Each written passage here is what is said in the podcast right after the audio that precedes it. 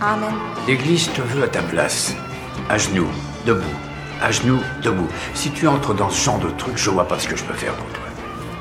Un homme fait son propre chemin. Personne ne te donne rien, c'est à toi de prendre. Non serviam. Quand on décide d'être quelque chose, on peut l'être. C'est ça qu'ils ne vous disent pas à l'église. Quand j'avais ton âge, ils disaient Tu peux devenir flic ou criminel. Aujourd'hui, ce que je te dis, c'est ça. Quand tu es face à un flingue chargé,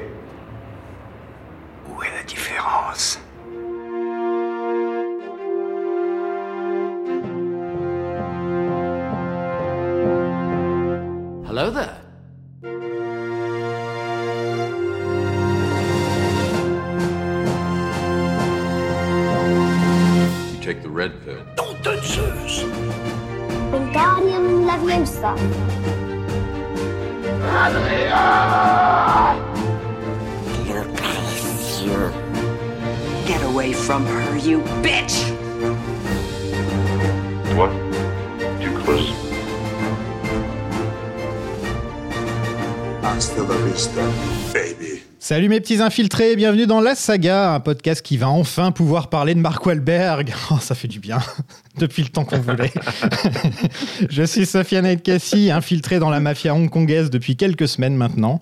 Et cette semaine, on va vous parler de Les Infiltrés, sorti en 2006 et réalisé par Marty Scorsese, un petit réalisateur qui ira loin. Et pour m'accompagner cette semaine, il a écrit le livre L'œuvre de John Carpenter, et vous pouvez l'entendre sa voix du côté de Super Ciné Battle ou encore d'After Eight. Stéphane Boulet, bonjour. Bah, bonjour Sofiane, bonjour euh, tout le monde, ceux qui nous écoutent. Merci de l'invitation. Quelle est ta saga préférée? Oh, ma saga préférée Eh ouais, c'est comme Euh, ça. bah, la, la, la, la, la trilogie du, du dollar, évidemment. Ah, ça va. J'étais prêt à appuyer sur le bouton Star Wars et c'est bon. ah non, non, non, non, quand même, quand même, non, non. Est-ce que tu as vu Infernal Affairs? Donc oui, forcément, mais est-ce que tu as vu les suites, Oui. etc. Tu as vu toute la saga? J'ai vu toute la saga Infernal Affairs, effectivement. Et qu'est-ce que t'en penses en général? Bah écoute, je- j'en pense que j'adore Infernal Affairs, le premier film, parce que en plus c'était euh, c'était assez magique parce que c'est un film que j'avais vu, euh, un des tout premiers films que j'ai vu quand je suis arrivé sur Paris, puisque je suis pas suis pas parisien, je suis quelqu'un de bien moi, euh, je viens de la province. Et quand je suis arrivé sur Paris, ben le premier truc que je voulais faire, c'était justement aller au cinéma pour voir des films qu'on voyait pas chez moi. Et euh, c'était la programmation d'Infernal Affairs, et euh, je m'étais pris une bonne claque au cinoche. Je suis moins fan des suites. J'ai un peu tendance à trouver que ce que raconte le 2, finalement, je m'en fous. Et ce que raconte le 3, euh, bon, voilà. Il Donc je suis rien, pas très 3, très fan des suites. Voilà, voilà, c'est ça. Le 3, bon, euh, c'est- un c'est un défaut qui, a- qui, qui est devenu récurrent finalement dans la dans la carrière euh, d'Alan Mack euh, euh, parce que j'ai par la suite suivi sa, sa- son autre saga avec Overheard. Et c'est exactement le même schéma, c'est-à-dire un, un premier, premier c'est un chef-d'œuvre, le deuxième tu fais bon, et le troisième tu fais what the fuck. Euh, donc je sais pas, c'est une, espèce d'habitude d'écriture qu'il a chez lui, je ne sais pas trop quoi. Il y a beaucoup de trilogies comme ça, hein, de toute façon. Effectivement, ouais, c'est le même, le même du cheval. là. Vous voyez, avec le cheval qui est mal dessiné, tout ça avance. ça, ça sort pas de nulle part, quoi. Voilà. c'est ça exactement. Mais aujourd'hui, on va surtout parler de- de- du, du petit Martin Scorsese. Euh, Est-ce que tu es fan de, de, de Martin? Ah bah euh, oui, oui, bah je, oui, Martin Scorsese, Martin Scorsese. Enfin voilà, je, je pense que je me souviendrai toujours du jour où j'ai découvert les affranchis, quoi. C'est, je, je mets la VHS dans le dans le magnétoscope, je vois le film et je fais ah ok. Ouais. c'est puis voilà, ça ça m'a marqué à vie, quoi. C'est le film qui, qui te fait te dire Ah, c'est ça de regarder MTV. Vois Parce que c'est un clip non-stop, c'est que de la chanson. Il y a quasiment jamais de moment où il n'y a pas de musique dans ce film. Ça C'est extrêmement- c'est extrêmement musical, c'est vrai, Ouais, tout à fait. Bah de toute façon, on va en reparler dans les infiltrés aussi d'ailleurs. Et t'as t'as- un film préféré de lui en dehors de, des, de- des affranchis? Je vais pas être très original. euh, je- si je dois éliminer les affranchis, euh, je dirais Casino. Voilà. Ah, ok. Ouais, je suis pas très très, je suis pas très disruptif là-dessus. hein. Le plus mauvais de la trilogie Mafia euh, de, de Scorsese. Ok, d'accord. Je ne relève pas. T'es chez toi, t'es- tu fais ce que tu veux, tu vois. c'est- je suis- bon prince, euh, voilà. Je, je ne relève pas. Moi, je pense que c'est bien sûr les affranchis, hein, je vais pas mentir. Parce en, grand fan des Sopranos, forcément, j'aime les affranchis, je veux dire. Bah ouais. Euh, mais euh, mais il y a des petits films par-ci par-là que je redécouvre euh, à tombeau ouvert ou, ou euh, After Hours ou euh, même Aviator ou des films comme ça. À chaque fois qu'on redécouvre ces films, on se dit ah, en fait il fait que des bons films quoi. Oui, oui, il globalement, c'est pas un manche, vraiment. hein. Ouais, il a vraiment une très Ouais. bonne filmo quoi. Ouais, tout à fait. Et enfin, elle est de retour parce qu'elle peut pas rater une occasion d'écouter les, les Dropkick Murphys. Et, euh, et que les, adap- adaptations, c'est son dada en plus. C'est vrai. Coucou Océane. Coucou Sofiane, coucou Stéphane et coucou à tous. Et toi, donc, euh, Infer- Infernal Affairs, t'as vu le premier, c'est ça? J'ai ouais, j'ai juste vu le premier, pour être très honnête, Ouais. euh, que j'ai revu il y a deux jours pour, euh, pour préparer cet épisode. Et euh, c'est un film que j'aime bien et, et dont je trouve le remake vraiment passionnant au niveau de- de- du jeu des sept différences. Je trouve que ce sont deux films passionnants de manière très différente chacun. Tu t'es jamais dit, tiens, je vais me faire les suites un jour? Non. Non, tu vois pas l'intérêt. Bah, en fait, je trouve que c'est un film qui se tient très bien tout seul. Ouais, c'est ce qu'on se disait aussi Ouais. quand on faisait les épisodes sur les suites. euh, Mais c'est- voilà. Ouais. Tout le monde meurt dans le film, c'est un peu difficile de. Bah, c'est ça, j'aime bien Ouais, aussi j'aime bien l'aspect un peu définitif de la fin de d'Infernal Affairs. euh, c'est net, c'est propre, il n'y a pas de bavure. Mhm. euh, voilà quoi. Je vais te Enfin, si, il y a quelques bavures quand même, hein, si t'as bien suivi Oui, film. hein. oui, oui. Puis c'est pas très, c'est pas très propre. euh. C'est pas très propre non plus. Et toi, qu'est-ce que tu penses de l'ami Marty Euh, un de mes réalisateurs préférés, sans, sans trop de surprises. Euh, en fait, Les Infiltrés, ça a été le premier film de Martin Scorsese que j'ai vu. Sérieux? À, alors j'avais 14 ans. Au ciné? Non, euh, sur Canal+. Ah, ok. Ouais, on avait Canal Plus avec mes parents à l'époque et euh, tout ce qui sortait au cinéma, je le rattrapais un an plus tard sur Ok. Canal Plus. Donc c'est comme ça en fait que je me suis formé vraiment une immense euh, cinéphilie, c'est-à-dire que un samedi après-midi à 16h, je pouvais regarder Le Nouveau Monde de Terrence Malick. Je comprenais rien, mais je trouvais ça tellement beau que bah, j'ai adoré ce film à, à 13 ans alors que c'était Pocahontas mais version un peu plus mature et un peu plus réaliste, tu vois. Bah, il n'y a pas d'âge, hein, parce que Les Affranchis, je l'ai découvert, j'avais 8 ou 9 ans. Ah ouais, non là c'est c'est trop. Casino, 8 ou, 8 ou 9 ans aussi. Casino Ouais. m'a plus choqué quand même, parce que. Ah bah ca- Casino rien que le coup du stylo Le- dans, dans le cou. euh, Et oui. euh, je crois que ce qui m'a le plus choqué, c'est quand il se fait tabasser euh, dans le désert Ouais. avec son frère et tout. Je Ouais. peux dire, quand t'as 8-9 ans et que tu regardes ça, tu fais pourquoi je regarde ça en fait? Ah ouais, c'est. Je devrais regarder les Goonies plutôt. Oui, c'est ça. En fait, c'est de la merde les Goonies. donc. Ouais, je suis d'accord avec toi. Heureusement qu'il n'y a pas de Goonies 1, 2, 3, hein, sinon on ferait la saga et là je me ferais Tu me diras, ce serait peut-être l'inverse, c'est-à-dire que ça deviendrait intéressant au fur et à mesure des films, tu vois. On sait jamais. L'anti-saga. Et donc, t'as un film préféré de lui? Et ben, euh, comme Stéphane, euh, Casino.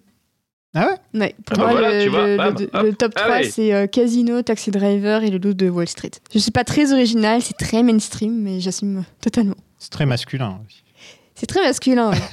Ouais, ouais. ouais. Bah, c'est. Scorsese en même temps. Ouais, c'est Voilà, Scorsese. je- C'est Scorsese. Non, c'est vrai. Scorsese, c'est pas. de, euh, de choper un film, un film féminin dans, la, dans un film de Scorsese, bon, Ah, Bah, ça New. York, New York, Alaric avec New York, New York. Alice n'est plus ici. Alice n'est plus ici. mais Ouais, c'est vrai que plus c'est voilà. une poignée. C'est vraiment, euh, c'est les tout débuts de sa film. Bah, tu vois, dans Casino, il y a un personnage féminin très fort. Bah, Sharon Stone, Voilà, euh, qui a Mm. eu plein de récompenses grâce à ce rôle-là et tout ça. Son meilleur rôle, je pense. Ah oui, je, je- je suis totalement d'accord avec ça. C'est pas celui dans Catwoman, en tout cas. Je suis pas sûr. Faudrait que je revoie Catwoman. Ah, on n'est pas loin. Ouais, on n'est pas loin quand non, même. non. On n'est pas loin. Ah, quand même, il y a débat. hein. Il y a débat. Toi, tu l'as découvert, tu l'as découvert comme ça, et toi, tu l'as découvert comment, euh, Stéphane? Euh, moi, tout simplement, bah, parce que euh, ouais, moi, j'avais un peu plus de 14 ans. hein, c'est comme il y, a, il y a un vrai fossé des générations. C'est que moi, simplement, quand j'en ai entendu parler, voilà, Scorsese va refaire euh, Infernal Affairs. Bah, j'étais, j'étais curieux, euh, surtout qu'en plus, hein, euh, c'est une période de, le- de la filmographie de Scorsese qui est un peu particulière, là, le, milieu des années 2000. La période Euh, DiCaprio. puisqu'on a passé- Ouais. Voilà, bah c'est le, c'est, c'est, c'est, on est en plein dans la période DiCaprio. On a, on a quand même passé les années fastes, c'est-à-dire qu'on a passé Casino, etc.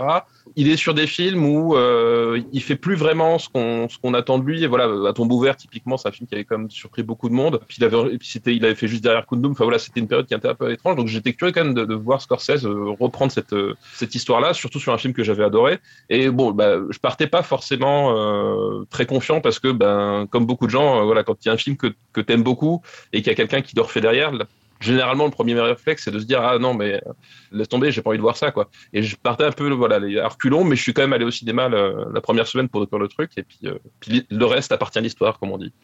C'est le premier remake dont on va parler dans le podcast, si je me trompe pas. Oui, Oui, non, c'est possible. ouais. Il n'y a pas eu de remake de Rocky, à ce que je sache. dommage. Pas non, je déconne, hein, pas dommage. Qui d'autre que Stallone Ah bah. pour jouer Rocky, quoi. Ce serait triste. Ah Bah, alors, alors un, un- un remake de Rocky, on en a quand même eu un moitié un avec euh, avec Creed. hein. Oui, c'est vrai. Euh, ouais, mais tu vois, ça continue vois, encore l'histoire du personnage, donc c'est Oui, un ça soft continue l'histoire du reboot. personnage, mais- Voilà, c'est plus un. Voilà, c'est un soft reboot, Ouais. mais en, en termes de structure et tout, c'est quand même. Ouais, ça Euh, voilà. ressemble, ça ressemble beaucoup. Ça Même si les beaucoup, personnages quoi. sont très différents, mine de rien, quand même. Oui. Il, y a, il y a une grosse Oui, différence oui, de bah. personnages.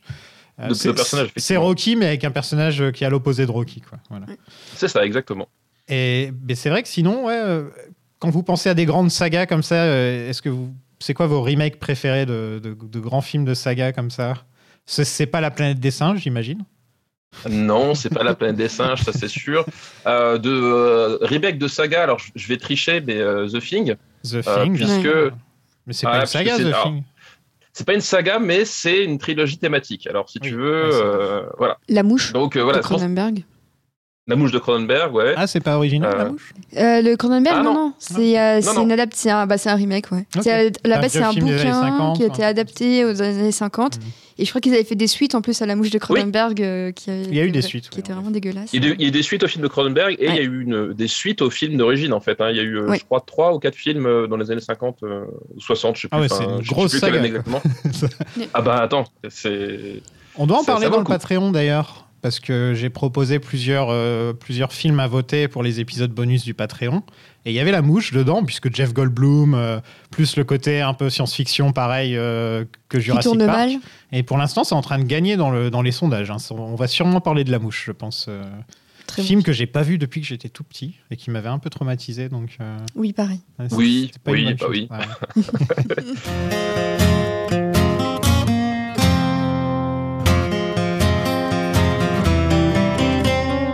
Donc en 2003, Brad Pitt et la Warner achètent les droits d'Infernal Affairs pour 1,75 million de dollars.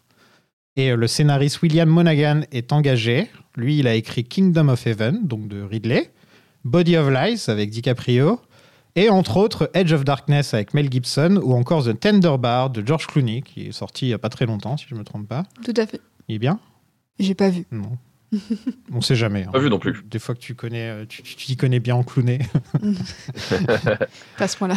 Et bien sûr, il est d'origine irlandaise et, et de Boston, donc forcément, il écrit, de, écrit ce que tu sais. Voilà, c'est ça. Écrit sur ce que tu connais. Voilà, écrit sur ce que tu connais. Est-ce que vous aimez bien donc euh, cette idée de, de prendre un film post-colonialiste hongkongais et d'en faire un film pur catholique irlandais euh, de Boston Bah, c'est une idée très intéressante et en plus, là, pour le coup, ils ont pioché dans la vraie histoire puisqu'il y a vraiment eu cette histoire euh, avec des, des, des caïds de, de la mafia à Boston. Ouais. Et, euh, et du coup, ce, ce mélange justement de, à la fois de remake et en même temps, on y injecte des faits euh, réels. Je trouve que c'est ça aussi qui rend l'approche d'autant plus intéressante qu'on s'attend pas forcément euh, à ce que l'histoire et la romantisation de certains trucs fonctionnent tout le temps. Mm.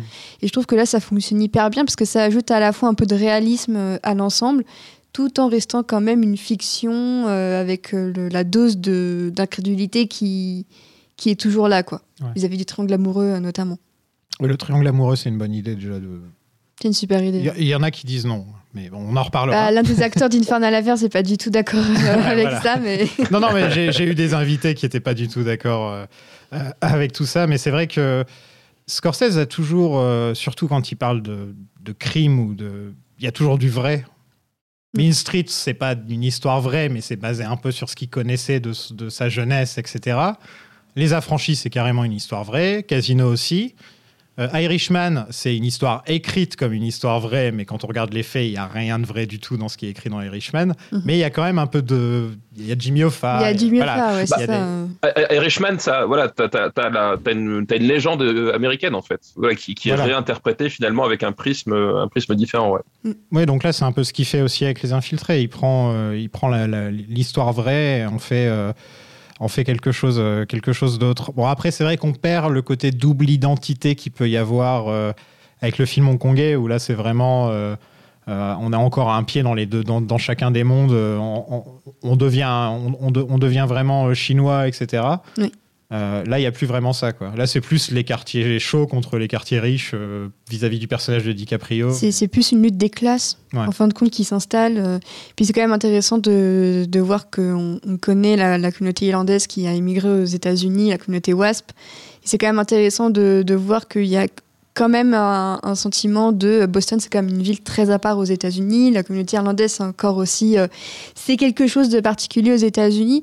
Donc euh, j'ai trouvé ça intéressant qu'ils placent ça dans cette ville plutôt que euh, Los Angeles ou Chicago, où t'as pas ce quand tu penses à Boston, moi, à chaque fois que je pense à Boston et même avant les infiltrés, moi, je pensais à la communauté irlandaise, tu vois. Je sais que c'est- vraiment quelque chose qui est hyper ancré à cette ville-là. Moi, je pense à Mark Wahlberg. Ouais. Et ensuite, je pense à Matt Damon et Ben Affleck. Ouais. Et, Ouais, et ce que dire, et, et- et Ben Affleck, ouais. Voilà. Et aux Celtics quand même, mince quoi. Ouais, les aux Celtics aussi.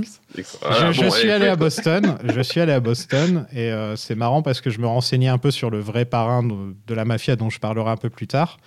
Et il était dans la ville de Somerville, qui est la ville où je suis resté quand j'étais à Boston. Et je me suis rendu compte qu'il y avait plein de gangsters dans ce coin-là et j'étais pas du tout au courant.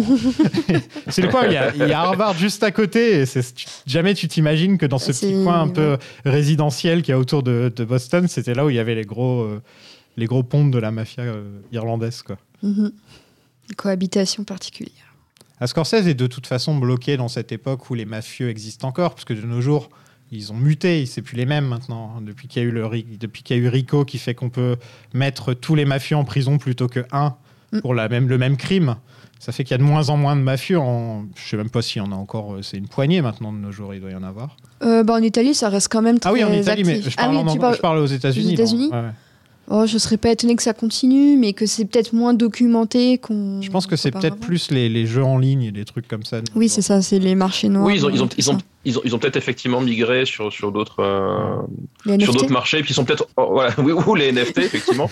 dès, dès qu'il y a de l'arnaque, euh, ils sont là, euh, ou, sous d'autres formes effectivement. Enfin, de toute façon, je pense que du- d'une manière générale, euh, les organisations criminelles euh, ne meurent jamais vraiment totalement. hein, de toute façon. Bah, tant qu'on aura besoin, euh, tant qu'il y aura besoin de jeux, de drogue, de femmes, euh, ce genre de choses, il y aura toujours euh, du crime. Quoi. Ouais, alors toujours quelqu'un va pour tirer voilà, parti, effectivement. exactement.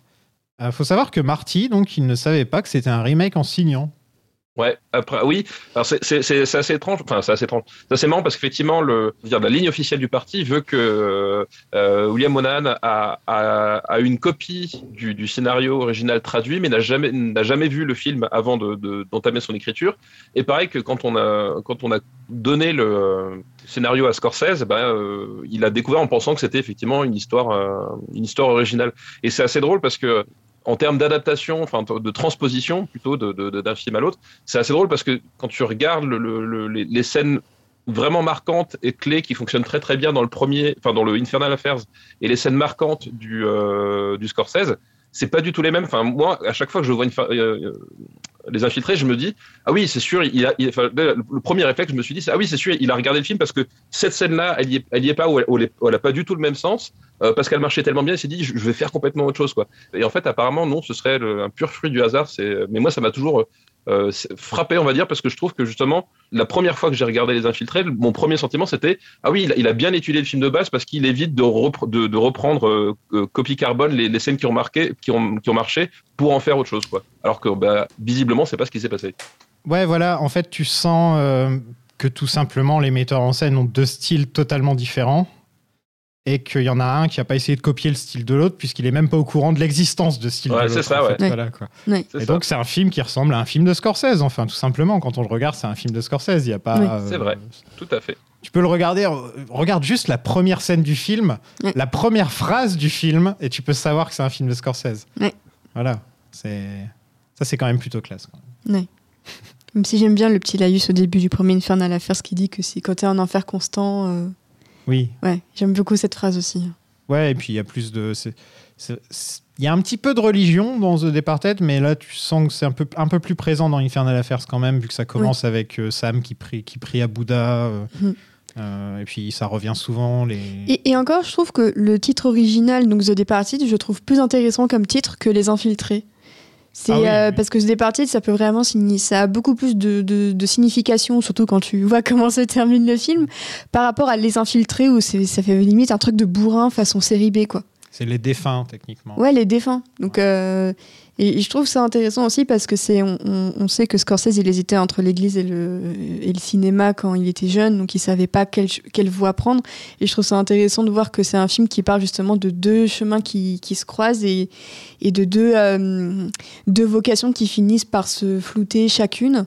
Et on voit à quel point le thème de la religion est crucial dans la filmo de Scorsese, à quel point ça forge aussi une partie de l'identité de son cinéma. Bah, on dit tout le temps euh, les films de mafia de Scorsese, etc. Mais au final, je pense qu'il a plus fait de films religieux que de films Oui. de mafia. Quoi. Oui. Il a même fait un film sur Jésus, quand même, je veux dire. Ouais. Il a, il a même fait un film sur Jésus, effectivement. Ah oui. Ouais. Ouais, ouais. À cette époque, euh, en fait, il tournait, donc on vous, vous le disiez tout à l'heure, entre 2002 et 2010, il a fait quatre films avec DiCaprio. Donc Gangs of, Gangs of New York, Aviator, Departed et Shutter Island. Est-ce que vous avez un préféré, vous, dans les quatre Euh, The Departed. Tout, Ah ouais, tout ouais, ouais. Moi, c'est Euh, Aviator. tout, ça, Euh, tout simplement, ouais. J'adore Aviator. Alors, toujours- euh, Aviator, depuis que je l'ai vu au ciné, je suis complètement amoureux de ce film. Je sais pas Pour moi, c'est The Departed et Aviator très en tête et Gangs of New York et Shutter Island, c'est un rejet complet de ma part. C'est très, très rare dans la film de Scorsese que je rejette à ce point deux films comme ça, mais ces deux-là, je n'y arrive vraiment pas. Moi, Shutter Island, j'ai du mal. ouais. Ah ouais. Gangs of New York, c'est plus un, ex- un exercice de style. Moi, c'est plus ce rythme aussi. Et voilà, donc ça, bon, ça, ça arrive à n'importe Puis il y a Daniel. Day-Lewis Bah, qui se fait plaisir. Donc, Oui, Shutter. Island, je trouve, je trouve qu'il y, a- y y un truc très intéressant euh, qui, qui, qui faisait déjà sur les nerfs à vif. Euh, C'est-à-dire que c'est Scorsese qui fait du De Palma, en fait. Shutter Island, je trouve. Et, euh, et moi, c'est un aspect qui forcément me séduit énormément parce que je- je- j'adore Brian De Palma par-dessus tout. Et c'est- je, je trouve qu'il y a toujours un, un truc très étrange dans ce film-là et dans le- les nerfs à vif, en fait. Je trouve que c'est les deux plus plus de palmesque, on va dire, euh, film de, Scorsese, et ça leur donne à chaque fois une tonalité très très bizarre, jamais complètement aboutie. Tu, sens qu'il est pas aussi à l'aise que ben, euh, dans des films comme, euh, comme Taxi Driver, des choses comme ça. Et en même temps, et en même temps, il y a, parfois des espèces de fulgurances un peu cheloues dedans, et j'aime bien voir ça chez, lui. Donc voilà, j'ai une certaine affection, même si effectivement, bon, le, le le film a, a ses soucis aussi. Donc De Palma fait, fait tout le temps du Hitchcock, et là c'est Scorsese qui fait du De Palma. Donc est-ce que c'est Scorsese qui fait du Hitchcock? Vous avez deux heures. C'est ça. À ce degré de dilution, c'est vrai que ça, ça devient difficile, voilà, de, de s'y retrouver. Euh, donc ouais, Brad Pitt devait produire, mais aussi jouer dans le film. Il devait jouer le rôle de, incarné par Matt Damon, mais il se trouvait un peu trop vieux pour le rôle, donc finalement il ne l'a pas fait. Et je crois qu'il a fait le film d'Andy Narito à la place. Il a fait Babel, euh, si je me trompe. Bon, ça va. Ouais. Bon film aussi, je trouve. On ne parle pas d'Iñárritu dans ce podcast. Il a pas fait de saga en même temps. C'est vrai. Ça aurait été drôle. euh, quand il se venant de deux. Non, avec l'ours qui revient. Ouais, l'ours qui revient. il vient finir le boulot. Euh, Pacino était le premier choix pour jouer Costello, mais il a refusé. Mais qu'est-ce qu'il faisait en 2006 Bah, il faisait quoi en, 2000 en 2006 Il faisait de la merde en plus, non? Il, il faisait, Alors je crois que il faisait la loi et l'ordre, non? Ou un truc comme ça? Non, Ouais, ça, je crois que Pacino en ça. 2006, c'était, c'était, c'était des années compliquées quand même. euh, Ah oui. C'était pas Simone et les euh, trucs comme ça? Simone, c'était un, Un oh, peu c'était un peu plus tôt. Hein. C'était plutôt Ah, c'était Simone, ouais. Ouais. Bah, c'est vrai que Non, non, Pacino, attends. euh, il y a une période dans sa carrière où c'était un peu. euh, Là, il a son petit comeback avec Irishman, avec euh, Once Upon a Time Time in in, in Hollywood. Et tout, mais, mais sinon, c'était. Bah, tu vois, hein. Ouais. La, la- la loi et l'ordre est 88 minutes, c'était 2008, donc on n'est pas si loin. Ouais. Euh, 2007 à 2008, tu vois, et c'est euh, et c'est des putains de croûtes hein, quand même. hein. C'est Ouais. ouais, c'était vraiment les années compliquées pour pour C'est celui avec De Niro? Ouais. Oh là là, là, ouais, ouais. avec 50 Cent, là Oh Ouais, là ouais, c'était ça. Ouais, ouais, c'est ça. Right to Skill en. Donc, En techniquement, VO, ouais, il y a une trilogie, il y a une trilogie Pacino. Il y a même quatre films Pacino De Niro. Ouais. Et euh, et il y en Oui, a c'est trois. vrai. Il y en a trois qui sont quand même plutôt qualitatifs. et il y a, y celui-là au milieu là comme ça qui, qui, qui sort un peu quoi, qui ressort un peu du lot. Euh, Il y en a- il y, en a un peu plus compliqué. Ouais, Ouais. voilà. il a fallu convaincre Nicholson d'accepter et quand je lis cette phrase, je me dis il a dû demander beaucoup d'argent. quand on dit il faut Ouais. convaincre Nicholson d'accepter, c'est qu'il faut sortir le chèque. Surtout pour Scorsese, quoi. Ouais. C'est la première fois qu'ils ont. Ouais, ils ont jamais bossé ensemble sinon. Non, non, ils ont jamais Ouais, bossé non, ensemble, la première fois. ouais. Pourtant, ça, ça se marie bien, les deux. Bah, c'est- en fait, sur le papier, ça semble être, ça semble être une évidence. Ouais.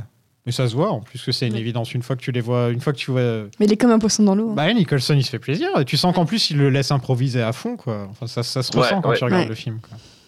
Tout à fait, tout à fait. Et justement, le rôle de.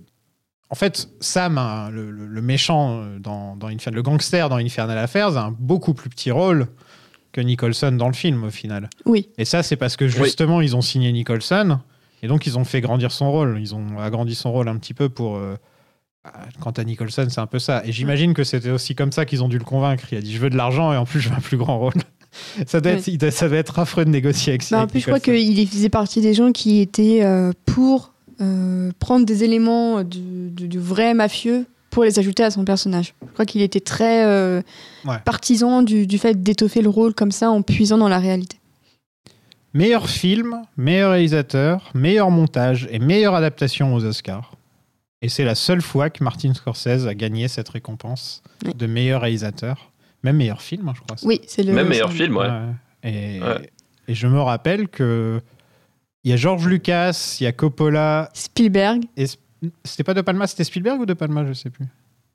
Ah, j'ai un doute. Je crois que c'était Spielberg, ça devait être Spielberg. Ouais. De Palma, je le vois pas trop se pointer comme ça.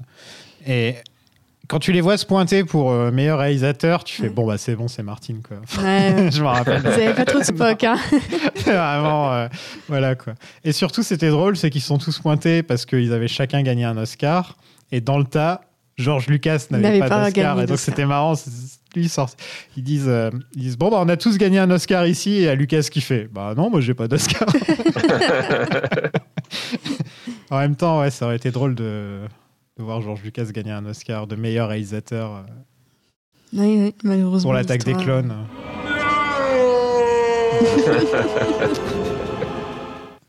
Vous pensez qu'il aurait dû le gagner pour lequel? Raging Bull pour moi. Hmm. J'hésite entre bah, je- Casino, honnêtement, Casino. je Mais Casino, que- personne ne l'aime aux États-Unis, vous vous en rendez Mais compte on s'en fout, on va le défendre. il est, très- il est pas super bien reçu par la Ouais. critique aux États-Unis. hein. C'est c'est un, C'est peu un com- coup, ouais. c'est un peu considéré C'est- comme un affranchi euh, réchauffé en fait quoi, décongelé, tu vois. Mais tellement pas. Ouais. Ou même plus récemment, je trouve que Lud Wall Street avait une bonne étoffe de, de gagnant. Ouais, Rag- Raging Bull avait effectivement un, un bon profil quand même. euh, Quand même. euh, euh, ouais, quand même à, à- à l'époque, même si c'est pas mon mon Scorsese préféré, mais oui, c'est- un peu incompréhensible. Enfin, même Taxi Driver. Enfin, putain, c'est- je c'est quoi, c'est 75. En 1975, t'as ça qui t'arrive dans la gueule. Je comprends même pas comment tu choisis n'importe quel autre film en fait. en euh, fait, ça, ça a gagné quoi. la Palme d'Or. Oui, c'est la Palme d'Or. Oui, C'était plus le genre Ouais, de film qui se Palme fait d'Or. récompenser la Palme d'Or que Ouais, l'Oscar. je hein. suis totalement d'accord. C'est pas un film à Oscar. mais euh, C'est pour ça que je disais Raging Bull parce que pour moi il y a un côté euh, vraiment Oscarisé quoi. De... Aviator, Ah bah, du t'as la coup, on l'a même. Aviator, Aviator Voilà. aussi. Bah, Kate Blanchett avait gagné euh, un Oscar Ouais. pour Aviator. Il est bien Aviator. je suis le seul, la seule personne à le dire, mais je le dis. Moi, ça va, je l'aime bien. Un budget de 90 millions, c'est quand même pas mal. Hein Et la moitié pour le salaire des acteurs. Et c'est ce que j'allais dire. Ouais. la moitié du budget de 90 millions est parti dans le salaire des acteurs.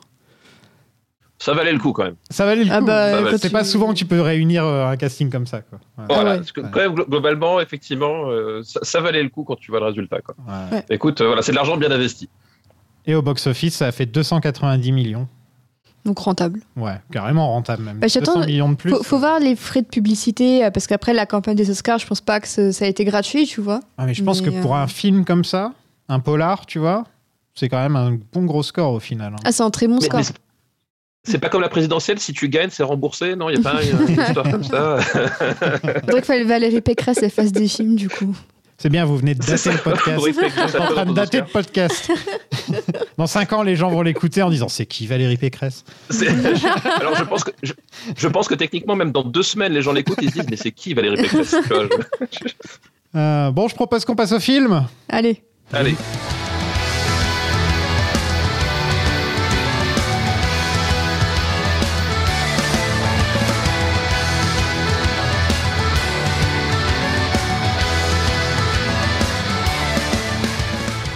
Veux pas être le produit de mon environnement, je veux que mon environnement soit mon produit. Et ça, c'est quand même super classe. Avec Gimme Shelter des Stones qui passe en fond. Oui. Euh, comme je disais tout à l'heure, tu sais que tu es dans un film de Scorsese dès le début. Je l'ai vu au cinéma, j'ai fait Oh putain, il est cool ce mec. il, sait, il sait tellement bien rendre cool. Enfin, ça, c'est un problème qu'il y a avec Scorsese pour beaucoup de gens, c'est qu'il rend cool les ordures d'une certaine manière. Quoi. Et là, par exemple, il te Bah. filme Nicholson dans l'ombre pendant toute la, tout, tout le début de, tout le début du film. Il est Mais- filmé dans l'ombre. Et quand il sort enfin avec la tête de Nicholson, là, comme ça, Ouais. euh, il te l'iconise le mec alors que c'est un raciste, sexiste, meurtrier. euh, il se promène avec une main.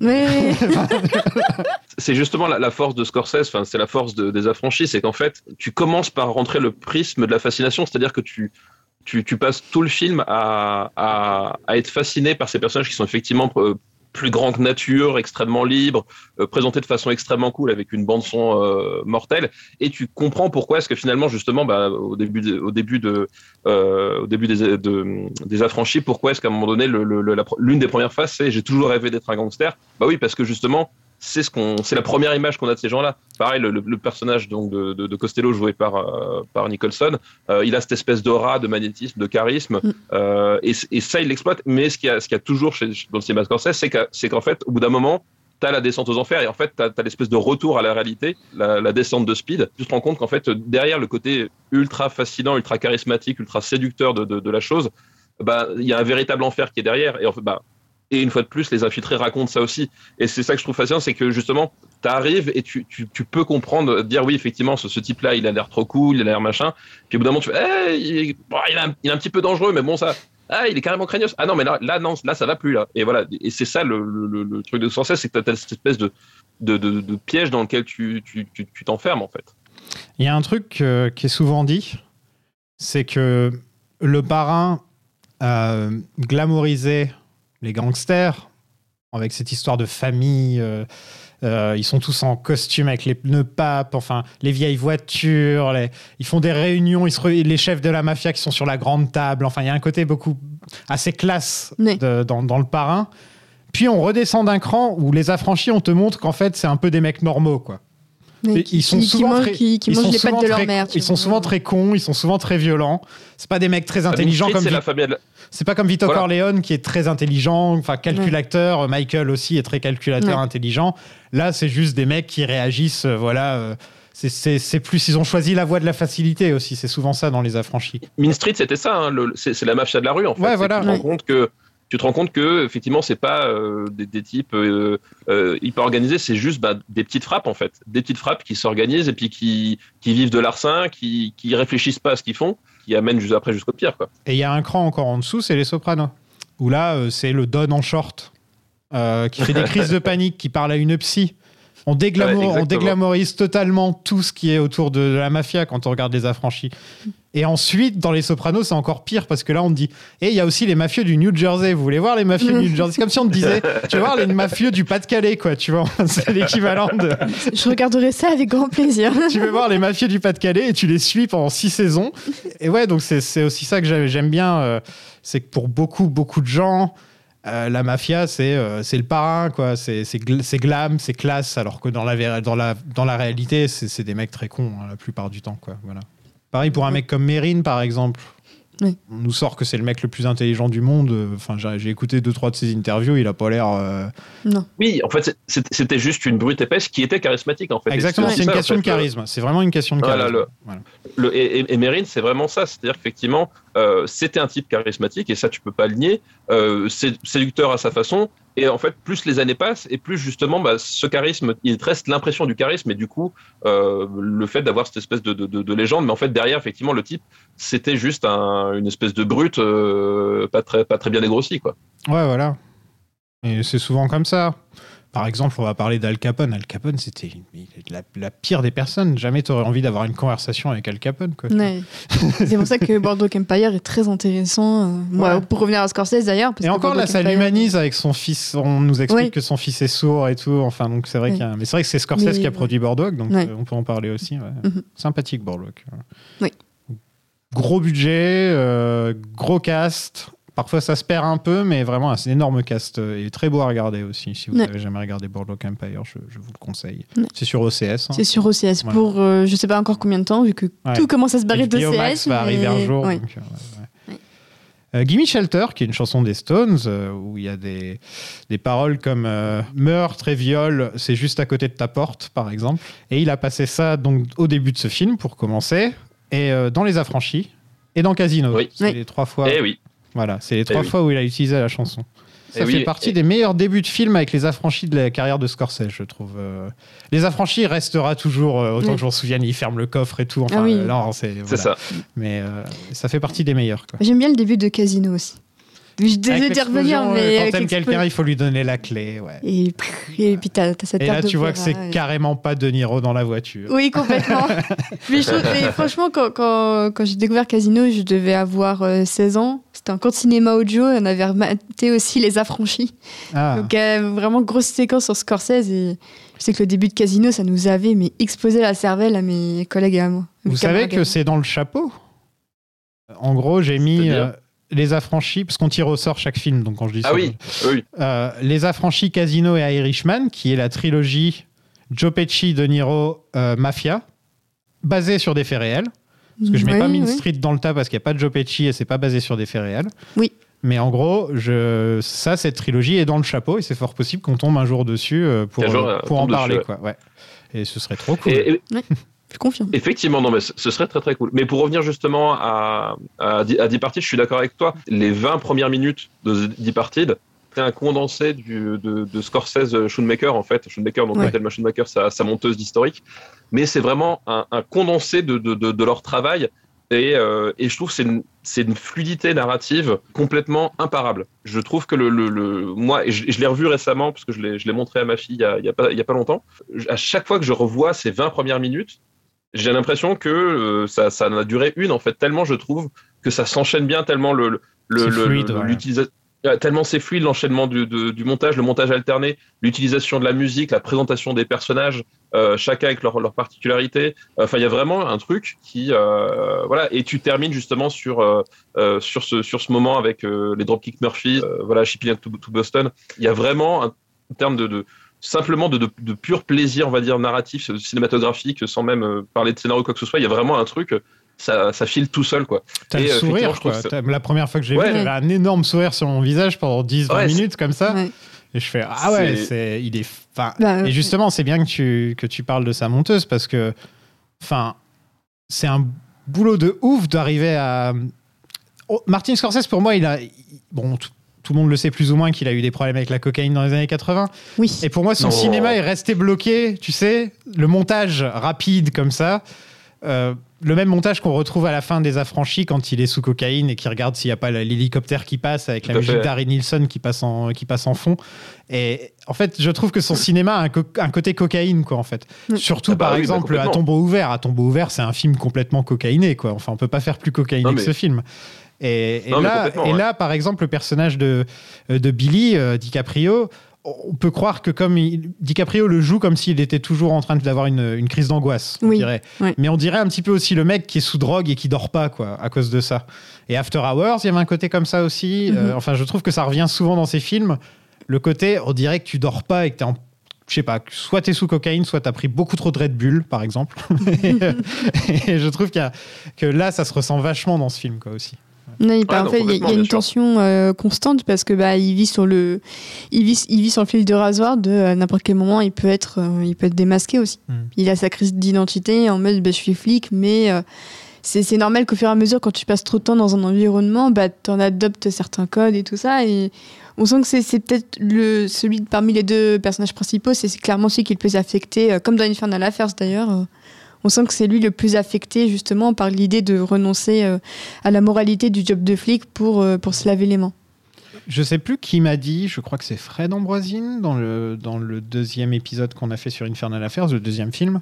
Euh, il m'a dit qu'il trouvait justement que DiCaprio jouait extrêmement mal dans ce film. Car on, on sait tout de suite que c'est lui le flic quand on le voit dans le, dans le film. Parce qu'il est toujours tellement stressé et nerveux qu'on peut se dire que. Franch- franchement, pour, euh, bah, du coup, pour avoir revu Infernal Affairs, euh, je trouve que Tony Young, il est pas serein non plus pendant Mm. tout le film. hein. Ouais. Euh, je trouve que la- l'interprétation de Tony Young et de DiCaprio, les deux sont impeccables. Mais euh, non, pour moi, honnêtement, Tony Young, tu le vois, il, pareil, il a des cernes euh, ju- jusqu'au bord de son visage. Euh, il, est- il est il est hyper nerveux dans ses gestes, très sec. euh, Billy est beaucoup plus en colère, je pense. Il y a plus de colère plus chez de Bill, colère. mais euh, Ton- Tony Young, c'est- pas une crise d'angoisse, c'est Mm. il, il est composé d'angoisse à 99% et de- et d'eau à 1%.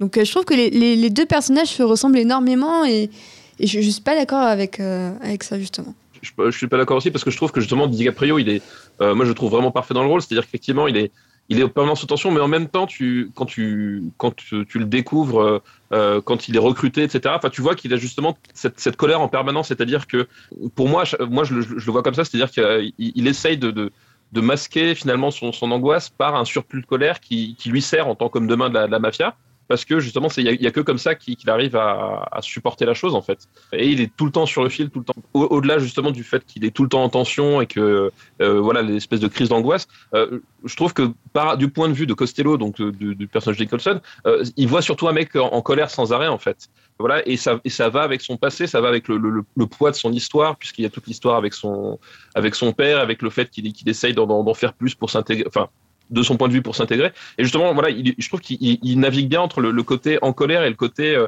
euh, côté je suis sur le point de défaillir en fait. C'est-à-dire que nous, on a cette lecture-là parce qu'on sait la situation, mais quand tu te replaces finalement d'un point de vue différent, en fait, tu vois un mec, une espèce de boule de colère euh, permanente, quoi. Et je trouve qu'il le joue vraiment super bien, quoi. Il y a des images d'archives de, des émeutes à Boston de 74 à 76. En fait, c'était pendant la déségrégation en gros, pour permettre plus de diversité dans les écoles, pour pouvoir réouvrir un petit peu, que le monde se mélange un peu plus qu'avant, ils ont décidé que les bus scolaires iraient aussi bien dans les quartiers pauvres que dans les quartiers riches. Et il y a eu des émeutes pendant des années et des années, et ça a duré limite des décennies d'embrouilles à cause de ça. il y a eu des morts et tout, enfin voilà. Ouais, très violent. Et, ça, je crois que ça s'est terminé il y, a, début 2000 ou un truc comme ça, ce système ou un truc dans le genre? Ouais, peu, peu de temps avant le film. Ouais, je crois, ouais, c'est quelque chose comme ça. Et euh, en même temps, il parle des Knights of Columbus, euh, en disant que c'est les Rital qui ont pris le contrôle d'une partie de la ville. En fait, les Knights of Columbus, c'est euh, une organisation catholique, mais là, en l'occurrence, c'était le nom d'un endroit à Boston où les mafieux d'Italie se réunissaient tous à, à, Boston quand ils arrivaient. Et pour se vanter d'avoir réussi malgré la mafia italienne. Alors que quand on sait qu'en fait il a réussi parce qu'il balance tout le monde au FBI, c'est pas aussi simple que ça. Ils se vantent carrément quoi. moi j'ai réussi. On a mis un, on a mis un mec en président. Euh, il se vante, se d'avoir. Euh, limite c'est lui qui a fait élire Kennedy quoi. Ouais, tu ce gars. Et donc ouais, vous l'aimez bien comparé à Sam de Infernal Affair Sam, j'aime beaucoup. Hein. mais là, là, on rentre dans du, là, on rentre dans du, dans du Nicholson, donc c'est quand même une, c'est autre chose quoi. Oui. Ah bah, tu l'as dit tout à l'heure, c'est pas le même rôle en fait, effectivement. Mm. Enfin, Sam, en fait, le, dans, dans, le, dans le Affairs, là où ça jouait beaucoup, c'est qu'il y avait une, une, une, espèce de complicité entre Sam et le, personnage euh, joué par Anthony Wong, euh, donc le, le supérieur de, du, du, flic infiltré. D'ailleurs, ça fait toujours bizarre de voir Anthony Wong dans un rôle où il joue pas un psychopathe. Euh, c'est ce qui m'a le plus choqué dans Infernal Affairs à l'époque. Dans Hardboiled, il est pas mal, par exemple. Oui, oui, non, mais dans Hardboiled, bah, je, je, sais pas, je sais pas si t'as vu Ebola Syndrome, mais moi, Anthony Wong, c'est ça. Hein. Dans Hardboiled, il, il veut tuer plein de bébés, quoi. c'est déjà, pas mal. C'est déjà pas mal. le, lien qui unissait le, flic et le, chef mafieux était, un, était assez important et, rejoignait cette idée justement de, la double personnalité, de la double facette euh, et du karma en fait. De la même façon que les, deux flics, les deux flics infiltrés ou le mafieux infiltré, bah, tout dépend de ton point de vue, euh, étaient liés voilà, par, par une espèce de, lien invisible avec ces, images de Bouddha et l'idée du karma, etc. Il y avait cette relation entre le, chef mafieux et le chef des flics qui a qui a beaucoup moins dans, dans le Scorsese. Dans le Scorsese, ils se connaissent, mais tu sens qu'ils n'ont pas cette, cette espèce de, de, de, de, de, relation. Euh, voilà, tu peux pas être amical avec Nicholson dans ce film de toute façon. Enfin, tu peux pas. Ils n'ont pas cette relation. Et, et, du coup, effectivement, bah, c'est remplacé par un, personnage de, de, de Frank Costello complètement euh, plus grand que nature, comme disent les Américains, hein, bigger than life, espèce de, type qui, euh, qui rentre et qui et tu sais jamais trop où est-ce qu'il va, ce qu'il va faire, qu'est-ce qui, qu'est-ce qui lui passe par la tête, parce qu'il est littéralement capable de tout. Ça, on le voit, on le voit assez vite. Et justement, ça, ça fait un super méchant parce que je trouve que Nicholson, déjà, déjà effectivement, tu, tu sens qu'il y a eu beaucoup d'impro hein, dans, dans, dans la façon dont, euh, dont, dont, ça a été joué. Alors, il y a notamment cette espèce de, euh, de d'épisodes où Nicholson a, débarqué avec un véritable flingue sur le euh, pour tourner une scène sans prévenir personne. Bon bref. Euh, voilà, il y a, Alec Baldwin qui joue dans ce film. En plus, Alec Baldwin est dans le coin. Attends, faut faire gaffe. Voilà. Donc voilà. Donc bon. Passons sur le. Sur je sais que par exemple, il y, y, a la scène où il tue des mecs sur la plage. Là, il y a deux, il y, y, a un couple sur la plage et il leur met des balles dans la tête. Et il dit she fell funny, genre elle est tombée d'une manière bizarre. Et ça, c'est ça, c'est de l'impro, par exemple. Voilà. Mais tu sens, voilà, tu sens qu'il y a beaucoup d'impro et, et, ça sent et en même temps, c'est pas gênant. C'est-à-dire que tu as vraiment ce, bah, tu as ce côté hyper imprévisible et en fait, du coup, quand tu te mets à la place de DiCaprio, tu, tu euh, moi, la, la, scène justement de, de, où il parle des rats dans le bar euh, et qu'il y a que DiCaprio. En fait, moi, je me mets à la place de DiCaprio et qui se décompose littéralement devant, devant, devant nos yeux. Et parce que l'autre, en fait, tu sais pas ce qu'il est en train de dire et tu sais pas où est-ce qu'il va aller. Tu n'as aucune idée de, de ce qu'il va. Et c'est ça qui est génial dans ce personnage-là, c'est que euh, bah, vraiment, tu es sur ce côté imprévisible. et en même temps, enfin, et en même temps qui peut, qui peut être parfois, parfois extrêmement euh, touchant ou, ou, voilà. Enfin, il y a vraiment un truc. euh, je trouve que la composition est, est très très large et, et Nicholson est sur le fil, mais à chaque fois, il, il, il- il- il s'y tient et ça, et ça, voilà, ça fait un méchant euh, vraiment hors norme. C'est euh, c'est c'est fou ce qu'il nous fait parce que bah, c'est le Joker. hein. Même s'il avait, vrai. même s'il avait jamais joué le Joker, j'aurais dit c'est le Joker, tu vois. Et il joue, Oui, un, il a- il joue il a un un peu de Joker, ça, ouais. il joue un Joker encore plus violent et proche de- du Joker qu'on a actuellement Oui. que le Joker plus comic books euh, qu'on voit dans, dans celui de Burton. Il va pas danser sur du Prince, euh, lui, par contre. Non, c'est dommage. Non, dommage. Ouais, non, c'est pas cette dommage. fois. Franchement, Nicholson devrait danser sur du Prince. Tout le monde devrait danser sur du Prince en temps normal, mais alors encore plus Nicholson dans tous ses films. Genre, vol fusil du coucou et tout. Enfin, tu les fais tous. quoi. Ah, dans Shining. Shining avec du Prince, alors moi j'achète. Ah, ouais, je veux voir ça. Donc lui, il est basé sur le vrai gangster de Boston, Whitey Burglar, ou Bulger, je sais plus. Pour lui, il a été fugitif pendant des années, au point qu'il a été sur la liste des most wanted du FBI, juste derrière Ben Laden à l'époque. Il a fini par se faire se- choper, il était déjà vieux et en fauteuil roulant, et le moment où ils l'ont mis en prison, il s'est fait tabasser à mort par des prisonniers italo-américains. Ah. Dès qu'il a été mis en prison. Genre Ah, c'est ça, tabassé, mais ils l'ont Ouais. retrouvé. Apparemment, il avait plus, il, il avait plus d'œil, etc. Oh mon dieu. Ouais. Être une balance, voulaient, être une balance, c'est difficile. Ah bah oui, hein, faut- Voilà. c'est le retour de Karma là. Mais visiblement, il était vraiment très prone, enfin, en, Oui, bah en tant que personnage, et donc Ouais. tu peux te dire, bon, je comprends qu'il se soit fait tabasser parce que Nicholson, au final, il a pas l'air de se faire que des amis, quoi. Tu vois, c'est pas. euh, Non, c'est Ouais. clair. Ouais, voilà. Les scènes où il prend des poignées de cocaïne et les balance sur le lit et tout, enfin, tu te dis vraiment, ils se sont, ils sont fait plaisir dans ce film avec Nicholson, quoi. Et c'est un de ses derniers films, d'ailleurs, non? Euh, oui, c'est un de ses tout derniers films, ouais. effectivement. Ouais, il, Ouais. a, il, a, il a fait, je crois, deux films derrière, c'est tout. euh, un truc comme ça. Il, il a, il a mis fin à sa carrière euh, après. Maintenant, il est à Bali tout le temps. Mon cousin est allé à Bah, Bali en vacances et il a vu Nicholson là-bas.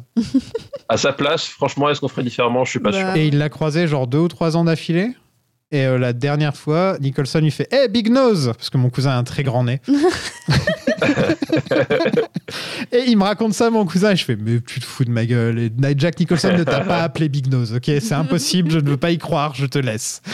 Ça, c'est un surnom d'un mec qui pourrait jouer dans un film de Scorsese. Eh, Big Oui, c'est clair. Ouais. Il y avait Johnny deux fois, il y avait Big Nose, Jimmy Big Nose. Je ne veux pas être le produit de mon environnement. Je veux que mon environnement soit mon produit à moi. Il y a des années, nous avions l'Église. Une façon comme une autre de dire que nous nous avions les uns les autres. Et maintenant, je sais pas, c'est très étrange. Ça vous, ça vous met la haine au cœur. Euh, Colin s'entraîne pour devenir flic infiltré. Euh, lui, c'est un vrai bro. Oui. Genre le bostonien, mais bro, quoi. Nah, de, de ouf. Ouais, le mec qui sort de l'université, euh, qui mate le cul des filles, euh, qui fait des concours de ski à la plus grande avec ses potes. euh. Ouais, mais c'est pour ça que je trouve que Brad Pitt, je j'arrive pas à l'imaginer en bostonien. Là où Matt Damon. Bah, il est tu- né, là, comme ça, voilà. Ouais, Matt, Da- Matt Damon, oui, c'est déjà, je trouve déjà ça plus crédible que Brad Pitt. Je pense que Affleck en DiCaprio aurait pas été mauvais. Hmm. Ah, il aurait pas été aussi bon. non, parce il que c'est le, pas Léo non le plus. budget mâchoire serrée aurait été là, on est d'accord. mais euh, non, bon. Bien que quand il met, tu dis budget mâchoire, mâchoire serrée, mais quand il est en Batman, il arrive pas à fermer la bouche. Bah, justement, elle est trop serrée sa serré, mâchoire. Je trouve que c'est peut-être le meilleur rôle de Matt Damon. Euh, alors, je sais pas si c'est son Il est meilleur rôle, tête mais en à tout cas, moi, je le claque, il est C'est ça. vraiment. il, il- il est parfait. En fait, il est Ouais. parfait. Et, et là, Oui, oui. là, je trouve Oui. c'est sur ce point-là où je trouve euh, The Departed un peu supérieur à Infernal Affair, c'est-à-dire que je trouve le, le personnage de Matt Damon plus marquant que le personnage euh, d'Andy Lau, en fait. Ouais. Je, je trouve qu'il il- il a vraiment un truc, et, et c'est dur de détester Matt Damon, en fait. hein. Euh, honnêtement, c'est Matt Damon, tu vois. c'est ah, pas un des acteurs les plus appréciés du monde. Hein. Non, mais, mais je trouve qu'il il- il a, il a, il a un côté euh, gendre de bonne famille dans, dans les Ocean's Eleven, dans les trucs comme ça. Il, il y a un côté, euh, il y a, un- voilà, il y a ce côté-là. Et alors, je trouve que là, il, il- il est vraiment parfait dans ce rôle de, de pure tête à claque. Il est, il, il- il a l'assurance. C'est-à-dire que tu vois les scènes au, au restaurant quand il drague, etc. Il a l'assurance du mec. Il a le côté puant. Le petit Euh, sourire de coin là. Le, le petit sourire en coin permanent. En plus, il a la réussite, c'est-à-dire qu'effectivement, comme il joue sur les deux tableaux, lui, il est du bon côté en fait finalement de, des infiltrés. C'est plus fa- son rôle est plus facile que celui de, de Ah, il a la belle parce vie, lui. Lui, il a la belle vie. Et en fait, ouais, il, il a, il a vrai, tu, construis cette espèce de montagne de haine autour de lui, et je trouve qu'il le joue à la perfection. Et même quand il est, même justement quand il est face à, une difficulté, quand il est, quand il, voilà, quand il, a une difficulté par rapport à sa femme, par rapport à son, à son rôle, etc. Il a toujours à chaque fois euh, la pire réaction d'un point de vue humaine, mais en même temps la plus pertinente d'un point de vue du Mm. chacal qu'il est en fait. Tu Et dis, je- ah, mets je- pas tes photos dans mon appart. euh, enfin, tu vois. Ouais. euh, alors que Ouais, justement. DiCaprio, juste après, re- re- remet euh, le. Tu sens le bon gars qui fait Ah, vous étiez mignonne quand vous étiez petite. Alors que l'autre, c'est genre Ah, C'est toi. Ouais, je veux pas voir ça, quoi. Ça. Il- Et, là- et Matt Damon est, vra- enfin, est vraiment, euh, enfin, je trouve qu'il est vraiment parfait dans ce, dans ce rôle-là. Ouais. On le dit pas assez. on, moi, je- on parle plus de Mais oui. DiCaprio, de Nicholson. ouais. Alors que je trouve Ouais. que Matt Damon, là, c'est en le revoyant, je fais Mais en fait, il est. C'est en fait c'est le rôle peut-être le plus ingrat du film. C'est le rôle le plus ingrat, le plus Bah oui. discret, parce qu'il fait moins, il, il est moins exubérant que les autres, il s'exprime moins. C'est ça, en il est moins quoi, exubérant. Ouais. Euh, c'est en voyant finalement en fait euh, Matt Damon euh, à qui tout réussit. Il a la nana, il a l'appart, il a le bénéfice d'être le truand et en même temps le bénéfice d'être le, flic. Euh, Enfin, en- en- c'est en voyant ça finalement que tu que tu construis aussi ton empathie pour euh, pour le personnage de DiCaprio, c'est-à-dire que cette espèce de- bah, d'effet miroir là euh, complètement fait que du coup, sans t'en apercevoir, tu, tu as encore plus d'empathie et de et de et de, de, de volonté de que, que DiCaprio s'en sorte parce que lui c'est ce qui en fait c'est l'injustice incarnée quoi.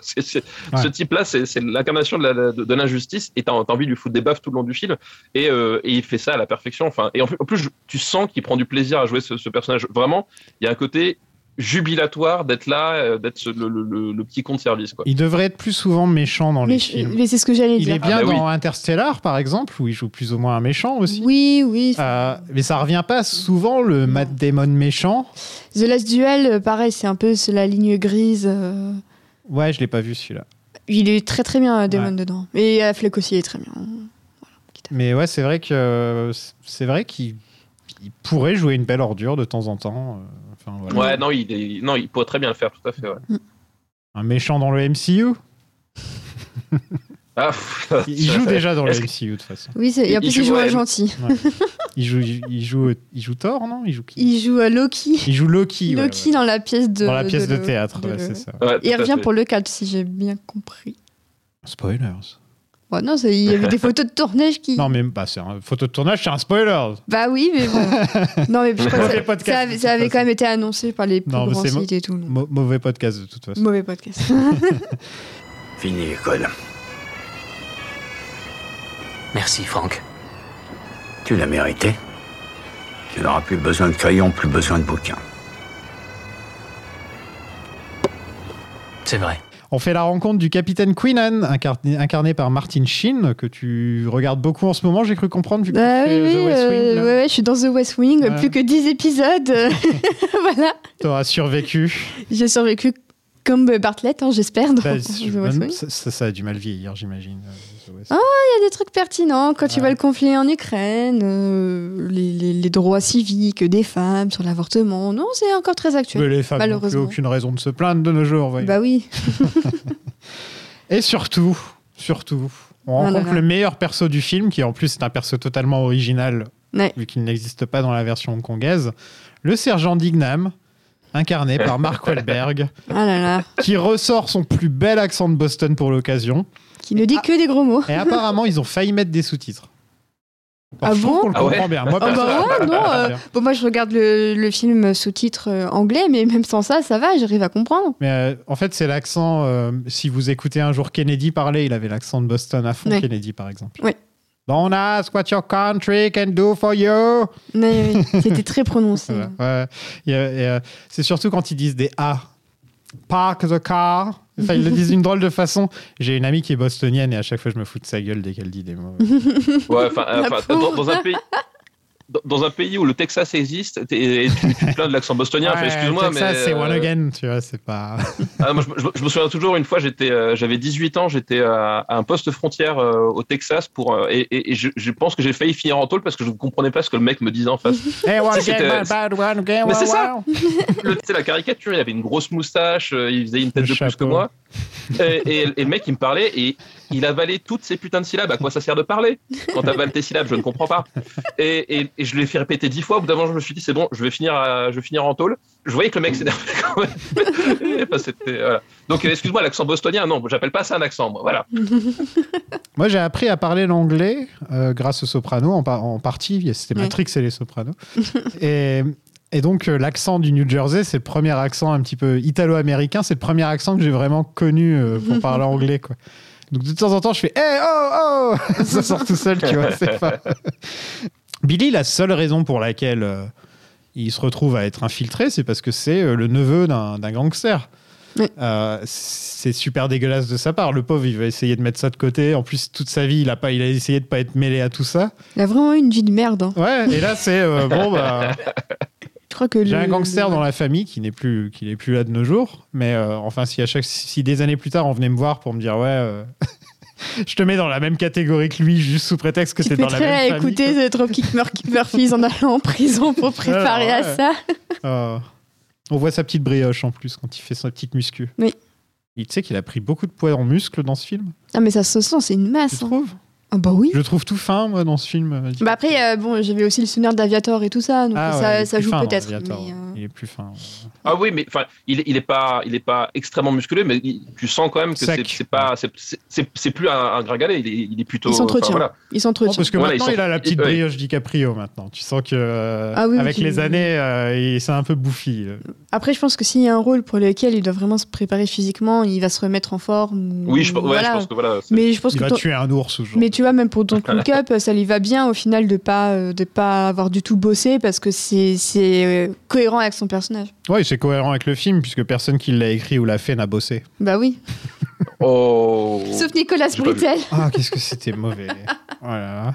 Je, je ne l'ai pas vu, donc je veux prendre. J'apprécie le Scud. Voilà. Mais Euh, Infernal Affairs 2, J'apprécie la méthode. Infernal Affairs 2 fait un truc un peu similaire avec. euh, on apprend que le personnage de Tony, de Tony Lung, en fait, c'est le demi-frère du mafieux de service. Du 2, c'est ça, hein, non? Je l'ai vu il y a pas longtemps, je devrais le savoir. Mais en tout cas, il y a Ouais, un il y a lien une de parenté. Il y a un lien de Oui, il y a- parenté il y a- une histoire comme ça, effectivement. Ouais. Ouais. euh, euh, oui, mais ça fait partie. Bah, en fait, c'est un, un film de trivia, de toute façon, pour moi, Infernal Affairs 2, donc euh, hmm. que t'apprends que des trucs dont t'avais rien à foutre dans le premier. c'est un, peu- un le problème, quoi. Euh, Alec Baldwin est aussi là. Il fait plus ou moins le même rôle qu'il avait dans Glenn Glary, Glenn Ross. C'est-à-dire Oui, il qu'il insulte tout le monde tout Il le temps. insulte tout Voilà. le monde avec des flingues dans la main. J'ai envie de dire, Ah, moi, il fait- Alec Baldwin il- fait, il le fait très bien. très bien ça. C'est ça. Mais je trouve très très bon dans ce film. Il est hein. très bon dans ce film, il est très bon dans Aviator. Il devrait faire plus de films avec Scorsese, euh, je trouve. euh, Oui. Bon bah là, euh, Là, il tue des gens maintenant, donc il est un peu occupé. Mais euh, on a le droit de faire des blagues déjà dessus? Allez, Oh, écoute, hey, t'es chez toi, tu fais ce que tu veux. faut arrêter de me dire ça, parce que je vais me mettre à poil. et- Toi, tu me vois pas, Ah ça va. c'est ça, moi je suis à 600 km de là, donc Non, si moi, tu veux, ça, moi, ça, ça me va pas. Help, help. Vous voulez être flic? Ou vous voulez juste avoir l'air d'un flic C'est une question honnête. Un tas de gars veulent juste avoir l'air d'un flic, armes, plaques, faire comme s'ils étaient à la télé. Il y en a beaucoup qui veulent juste fracasser des crânes de nec contre une baie vitrée. Je me passerai volontiers de cet entretien personnel avec vous. Qu'est-ce que tu m'as dit, stagiaire? Avec tout le respect que je vous dois, qu'attendez-vous de moi? Hey, trou du cul, il peut rien faire pour toi. Je sais ce que tu es, ok? Je sais ce que tu es, je sais ce que tu n'es pas. Je suis le meilleur ami que t'as sur cette terre. Je vais t'expliquer. Tu vas comprendre, pauvre con. Tu n'es pas un putain de flic. Donc Billy fait du business avec son cousin et se fait récupérer par les hommes de Costello et euh, il se retrouve un peu dans la mafia parce qu'il est malin et il demande du jus de cranberry en se disant que forcément on va se foutre de sa gueule. Et donc, euh, incroyable scène. donc en fait, ça, ça il- a quoi? Il a un problème de, de- urinaire ou un truc dans le genre? Parce que logiquement, quand Oui. tu bois du jus de cranberry, Mais techniquement, c'est plus pour. c'est pas très euh, bon. hein, c'est vraiment pas très bon. Alors disons qu'en plus, c'est plus pour les personnes qui ont euh, qui ont un appareil euh, génital féminin. Le jeu de non, cranberry. c'est aussi pour quand t'as Ouais. euh, des infections urinaires. Des Bon, voilà, c'est ce que je voulais dire. Donc ouais, c'est quand Ok. t'as t'as aussi pour les hommes, c'est aussi infection urinaire. Je ne sais pas pourquoi, ne me demande pas. Mais je, je, je sais pas. Non c'est un diurétique en fait. C'est un diurétique, donc en Ouais, fait, voilà. le, Ça, ça le, le, dissout. le cra- c'est la- le cranberry voilà, facilite la, la circulation de l'urine en fait. Voilà, vous apprenez Donc, euh, des choses au cas où. euh, Non, parce que l'affection urinaire, en fait, une des principales causes, c'est l'urine qui reste trop longtemps à un endroit et du coup, les bactéries s'accumulent et d'où l'infection. Et c'est pour ça Voilà. qu'on dit aux femmes d'aller aux toilettes après avoir fait l'amour pour éviter ce type de soucis. Ah. Et voilà, Voilà. Et voilà, podcast culturel. Voilà, Dans l'épisode sur les infiltrés de Martin Scorsese, vous apprenez des choses. Voilà.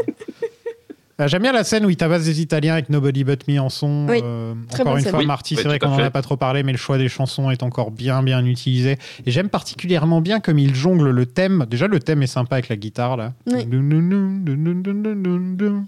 Déjà, est sympa. Et ça, il te mélange ça avec la musique, euh, ces morceaux choisis. Et à chaque fois, il jongle les deux, surtout dans le, dans le petit montage au début, où il passe de Dropkick Murphys à ce thème, puis il repasse à Dropkick Murphys, puis il remet ce thème, puis il met Gimme Shelter. Enfin, il, il jongle beaucoup. Et c'est c'est même étonnant qu'il ait un thème, ce film, en fait. Parce que quand tu connais Marty, il pourrait très bien mettre que des chansons. euh, Ouais, c'est vrai. Ouais. ouais. Oui. Et c'est étonnant, je trouve. Je trouve que le thème le plus marquant de, de la filmo de Scorsese, c'est celui de Taxi Driver. Oui. Avec Bernard Ah, Herrmann, bah, hein, mais Bernard c'est peut-être bah le oui, plus marquant au forcément. final. Oui, oui. Mais Raging Bull Ouais. n'est pas dégueu aussi. Oui, c'est vrai. Ouais, Raging Bull n'est pas dégueu. Je sais pas si ça a déjà été dit. Je crois qu'on l'avait dit. Ouais. Il se fait interroger par Costello qui lui tape le bras, euh, enfin qui lui casse le bras encore une fois avec sa chaussure. Euh, il est complètement euh, over the top Nicholson dans ce film. Ah ouais. Mais chaque scène On dirait entre que toutes ces Nicholson scènes, ils ont gardé la DiCaprio, scène où il surjoue le plus, tu vois. Mais chaque scène entre DiCaprio et Nicholson, tu sais pas à quel point l'autre va aller encore plus loin et euh, c'est fascinant, je trouve. Euh, DiCaprio est plus dans la retenue hein, quand même. Ça dépend des scènes quand même. Genre Ouais. quand il pète un câble et qu'il lui fracasse le verre sur la tête. euh, Ouais, mais il explose comme ça. Oui, c'est ça. Alors que Nicholson a l'air d'être tout le temps comme ça, quoi. Et tu te dis, ça doit être insupportable de passer du temps avec un mec comme ça. bah, disons que s'il fait la, mé- la, la méthode façon Jared Leto, oui, ça doit être compliqué au bout d'un moment. Non, mais il parle avec une main coupée. Oui, bon, ça c'est un détail. Il a plein de sang sur lui, des fois, on sait pas pourquoi. Bon, ouais, c'est un boucher. Euh, il traumatise les bonnes sœurs aussi. Il fait des dessins. Ouais, mais ça, c'est normal. fait- Mais c'est ça, c'est normal. Ouais. Ça, ça, bon, qui, qui ne le ferait pas? Bah oui. Mais... Mais surtout, le pire truc qu'il puisse faire, c'est vendre des microprocesseurs aux Chinois. hein. Faut pas Ah ouais. non plus. euh, euh, Mais c'est marrant du coup qu'ils vendent des microprocesseurs aux Chinois quand tu sais d'où vient Infernal Affair. Oui. Je trouve ça très drôle. Et il lui dit dans ce pays, c'est comme ça qu'on fait les choses. Ouais, c'est ça.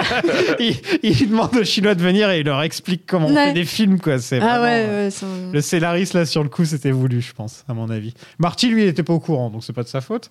Mais euh, le scénariste, je pense que c'était voulu. ouais. Ouais.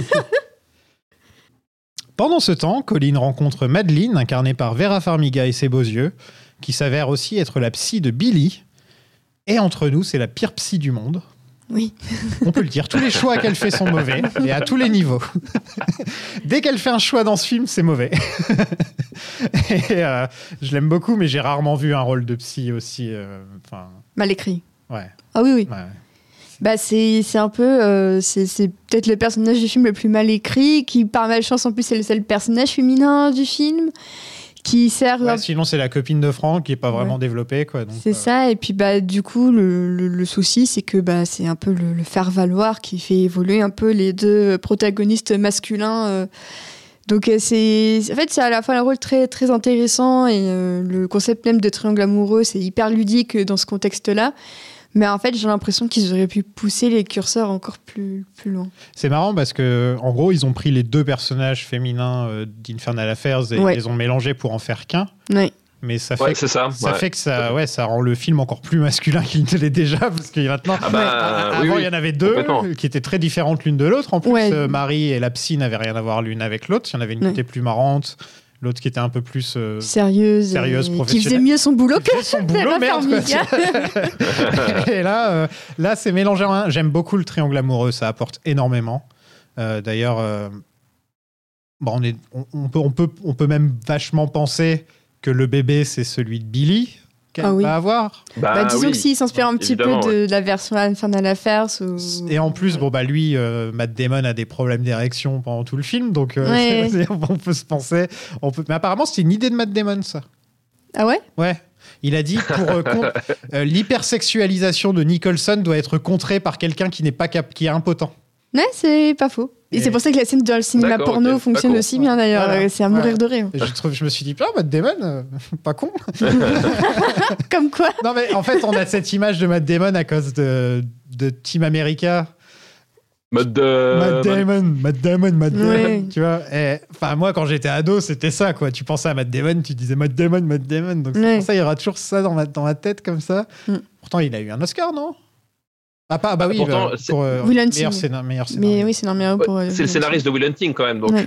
voilà, ça, ça Euh, se pose là. Mais apparemment, ils n'ont pas écrit Will Hunting. Donc, de toute façon, euh, Oui, c'est ça la légende. c'est ça la grosse légende, c'est qu'ils Mm. n'ont pas écrit Will Hunting. Oui. quoi, ouais. Ce sera pour la saga Will Hunting, bien sûr. C'est ça, exactement. Mais, Il y a euh, To Will, To Hunting, la suite, forcément. qui- mais du coup, oui, non, je trouve le, le personnage de Farmiga hyper intéressant, malgré tout, malgré son peu de temps euh, d'écran. Déjà parce que Farmiga, en plus, c'est une très bonne actrice. Donc Mhm. ça, ça aide aussi un peu à faire passer Ah, est bien, euh, la hein. Moi, pilule. on l'a- on l'a tous découvert un peu avec ce, ce film, je pense. euh, Ouais, pareil, ouais. Oui, ouais. oui. Ouais. Ouais, elle m'a marqué, moi. Je m'en suis, je- à chaque fois que je l'ai vu dans d'autres films, Ouais. je fais Ah, je suis content de voir qu'elle fait des trucs. Ouais, Conjuring. Ouais, Conjuring, quoi. Je, les ai, je les ai pas vus, les Conjuring. C'est une saga. Ouais, j'ai vu Annabelle, par contre, mais j'ai pas vu les Conjuring. Saga. C'est une saga, oui. Ouais. Arrête de me le rappeler. C'est une... Tout à fait. C'est pas dans le chapeau. Il y en a combien?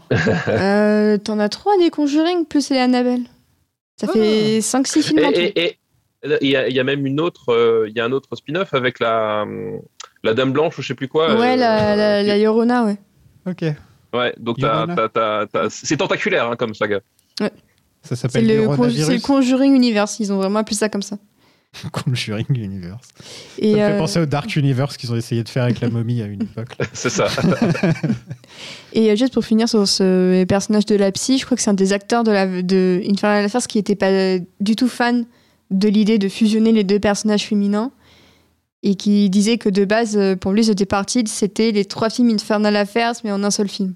Ce qui est techniquement un peu vrai et un peu faux à la fois. Pas vraiment, hein, c'est plus le premier qui a tiré plus qu'autre chose. hein.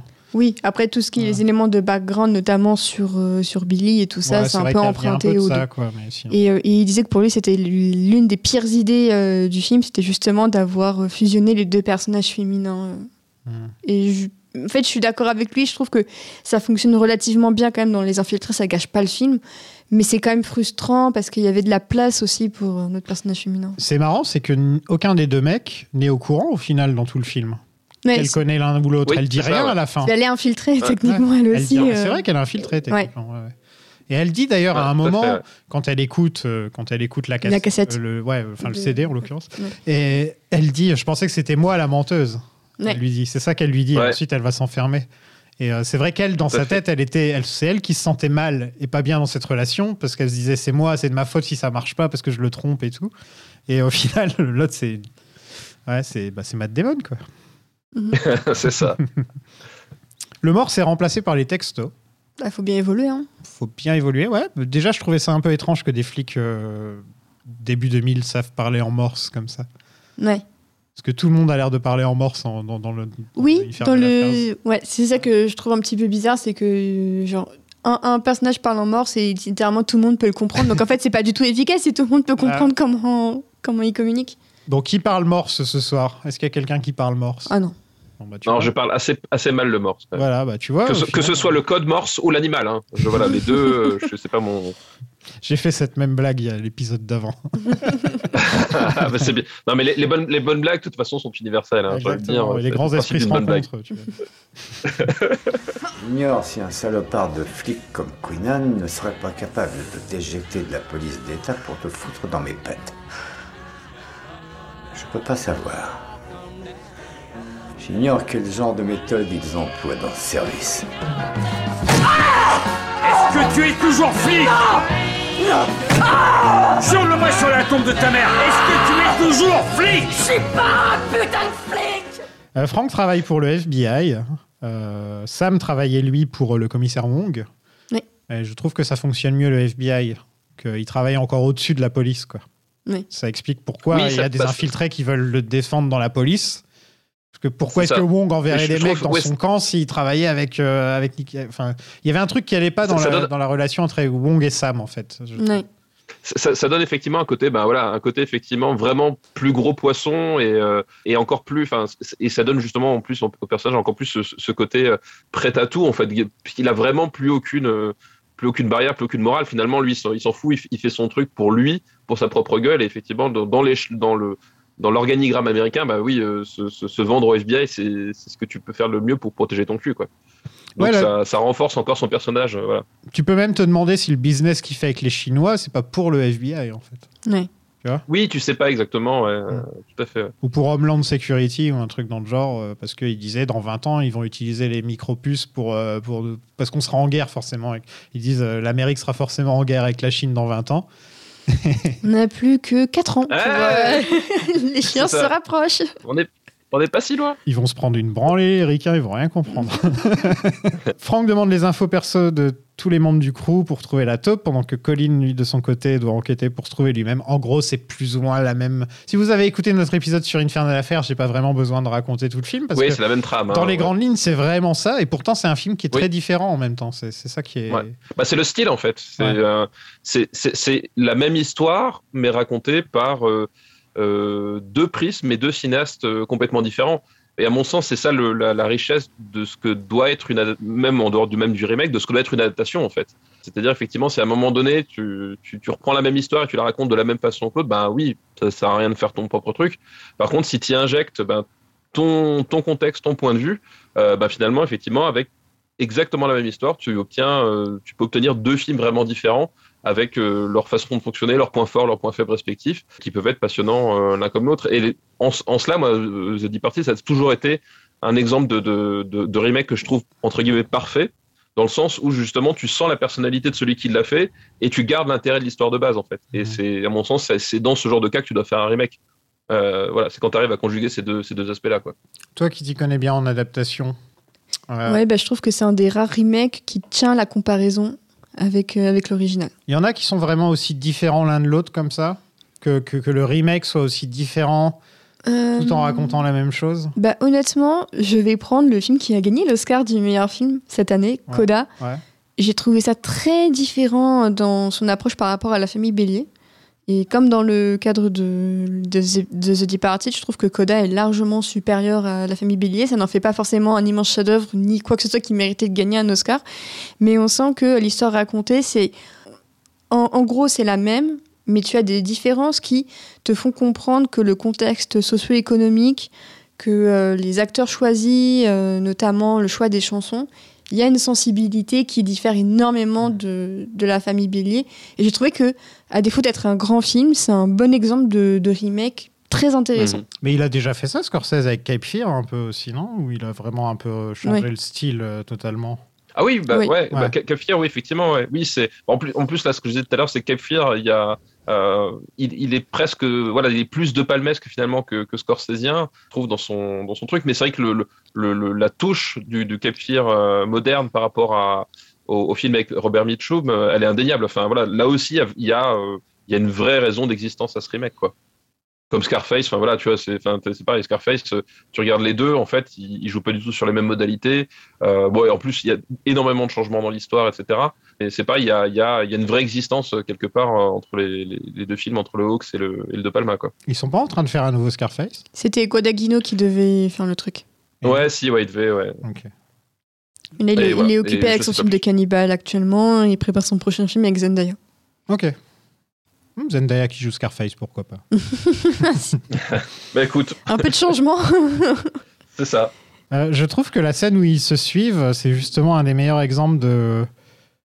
où tu peux limite voir que Scorsese n'a pas vu l'original parce que ça, ça ressemble, mais ça ressemble pas. Enfin, c'est vraiment Oui. très spécial, quoi.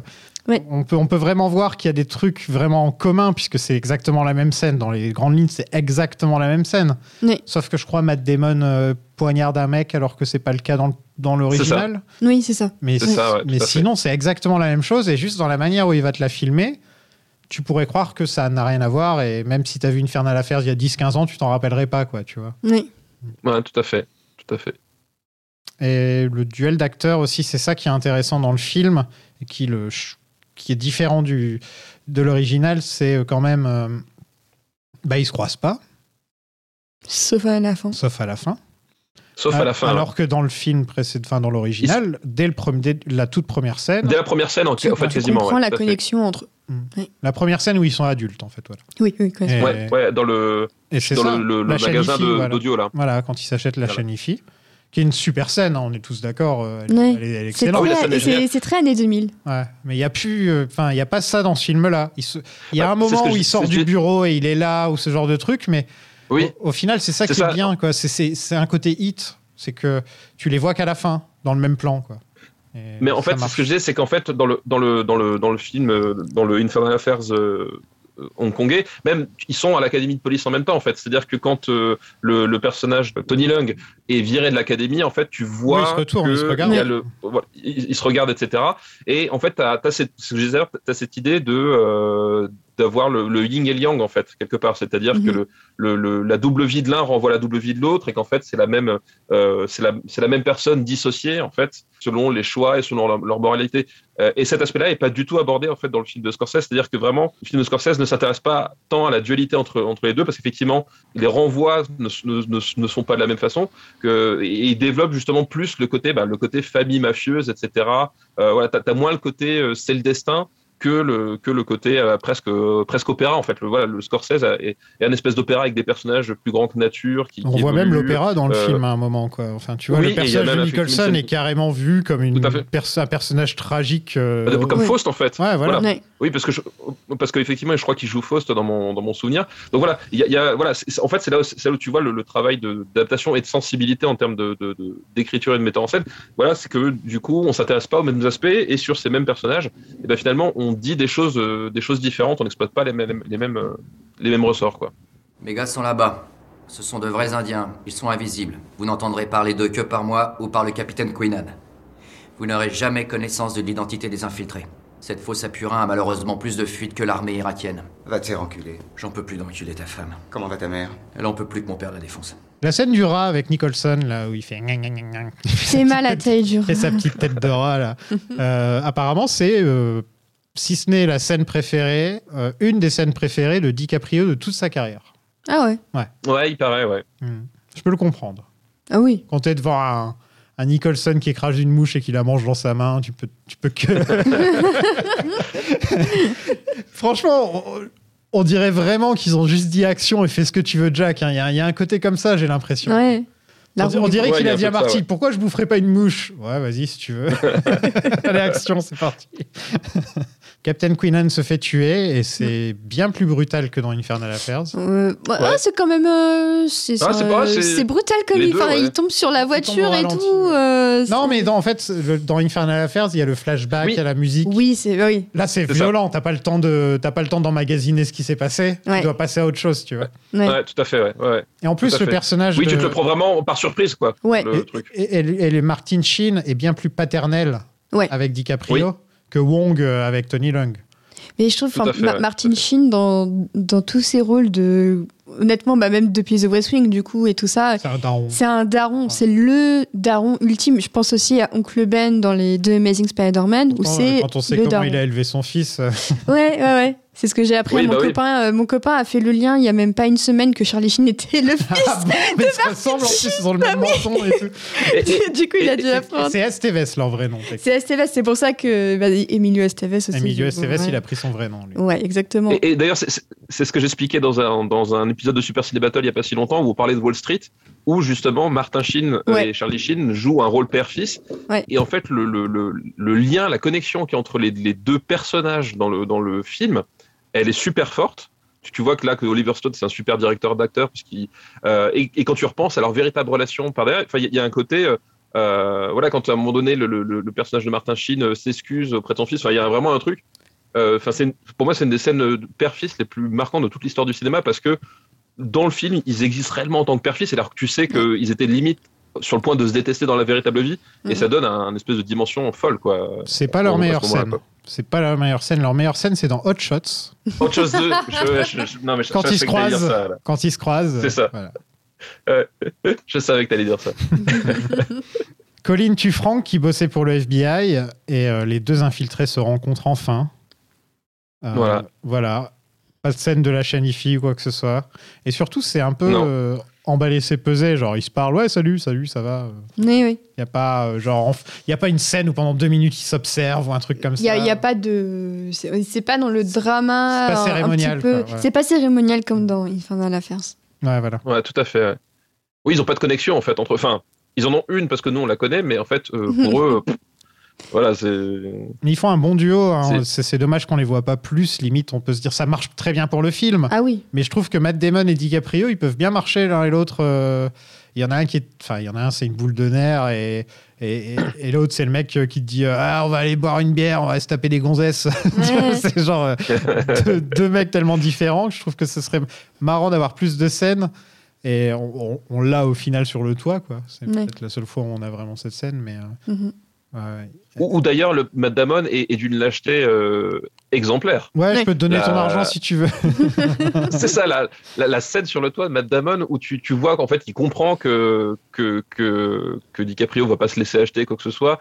Et en fait, il, il, il est en train de, de, de se décomposer de, et de demander pitié. Enfin, je, je trouve qu'il est extraordinaire de l'acheter, euh, Matt Damon, dans ce, dans ce Mais moment-là. c'est- marrant parce que c'est- à chaque fois que je le regardais, j'étais là, ah, Nicholson, ah, Mark Wahlberg, ah, euh, DiCaprio, euh, ah, pourquoi il donne pas un Oscar à DiCaprio? Il serait peut-être temps qu'il ait un Oscar, DiCaprio. Ouais. Et, euh, et tu vois, et au final, là, en le revoyant, je fais, putain, mais l'évidence, c'était Matt Damon, en fait. Bah ouais. ouais, non, je suis d'accord. ouais. Parce Je que lui, il est, c'est- mine de rien, ils jouent tous des rôles qui les mettent en valeur.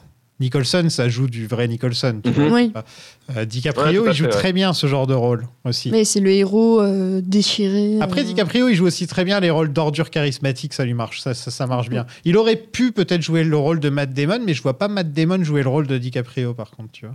Je sais pas. Non, ça aurait été un contre-emploi intéressant. Tu sais, il devrait faire un remake, mais avec tous les acteurs, sauf que Ils tout les l'inversé. Nicholson, il joue Martin Sheen. Martin Sheen avec Alors, qui par se bat Mark avec des mains. reste Mark Wahlberg. hein, on est d'accord, Mark Wahlberg, il reste Mark Wahlberg, on n'y touche pas. quoi. à, à la maison, ce, ce serait la merde parce que la, la première fois que j'ai regardé ce film avec ma femme, en fait, elle confondait DiCaprio et, euh, et Matt Damon. Et arrivée au milieu du film, elle s'est rendue compte de qui était qui. Mais elle a pas Donc si maintenant tu fais un Donc maintenant si tu fais un remake et que tu rééchanges, euh, là je crois que je la perds complètement. Ouais, faut y aller pour les confondre les deux quand même. Ok, ils sont Bah, c'est ce blonds, que je lui ai dit, ils ont mais, les yeux euh, bleus. Ouais, bon, c'est vrai. que- Oui, ils ont presque le même gabarit, machin, mais Ouais. tu vois, je pense que voilà, bah, c'est il y a des choses comme ça, il y a des.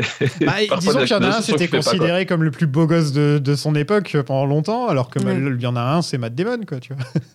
Mais qui était ce Sexiest Man Alive au moins une fois. Ouais, je pense que peut-être Matt Oh, Damon, c'est il a dû possible. la Ouais. C'est soit lui, soit Ben. hein. C'est- Ou les deux ensemble. Ou tu les vois. Là, deux. ce serait parfait. Autrefois, tu sais, dans une situation comme celle-là, j'aurais tué tout le monde. Tous ceux qui travaillent pour moi. Scène de l'ascenseur. Oh là là. On s'attend vraiment pas à ce que Léo meure parce que J'ai sursauté c'est de. DiCaprio, quoi. C'est DiCaprio. Tu c'est Léo, il peut pas mourir, quoi. Et Ouais. surtout Tu- d'une manière surtout- comme ça. euh, Ouais. Surtout, tu dis dans le cadre d'un remake américain, a bien un truc qui vont changer, c'est ça en fait. ouais. Mais sais, C'est c'est le truc, tu te dis, ouais, ils, ils vont. Enfin, ouais, c'est les Amerlocs, il, faut- il faut un, happy end, ils vont jamais le faire. Bah, bah si. Ah, ils ont ajouté un happy end quand même. hein. Ils ont, ils ont ajouté un espèce de happy end derrière. Ouais. Mais à la rigueur, Ça il- marche, la façon ça dont marche. il arrive, Ouais. ça me gêne plus en fait. Tu vois, là, ça, me- ça me gêne pas parce que voilà, le, le, le- presque limite, c'est presque une blague parce, que- voilà, c'est Mark Wahlberg qui revient, etc.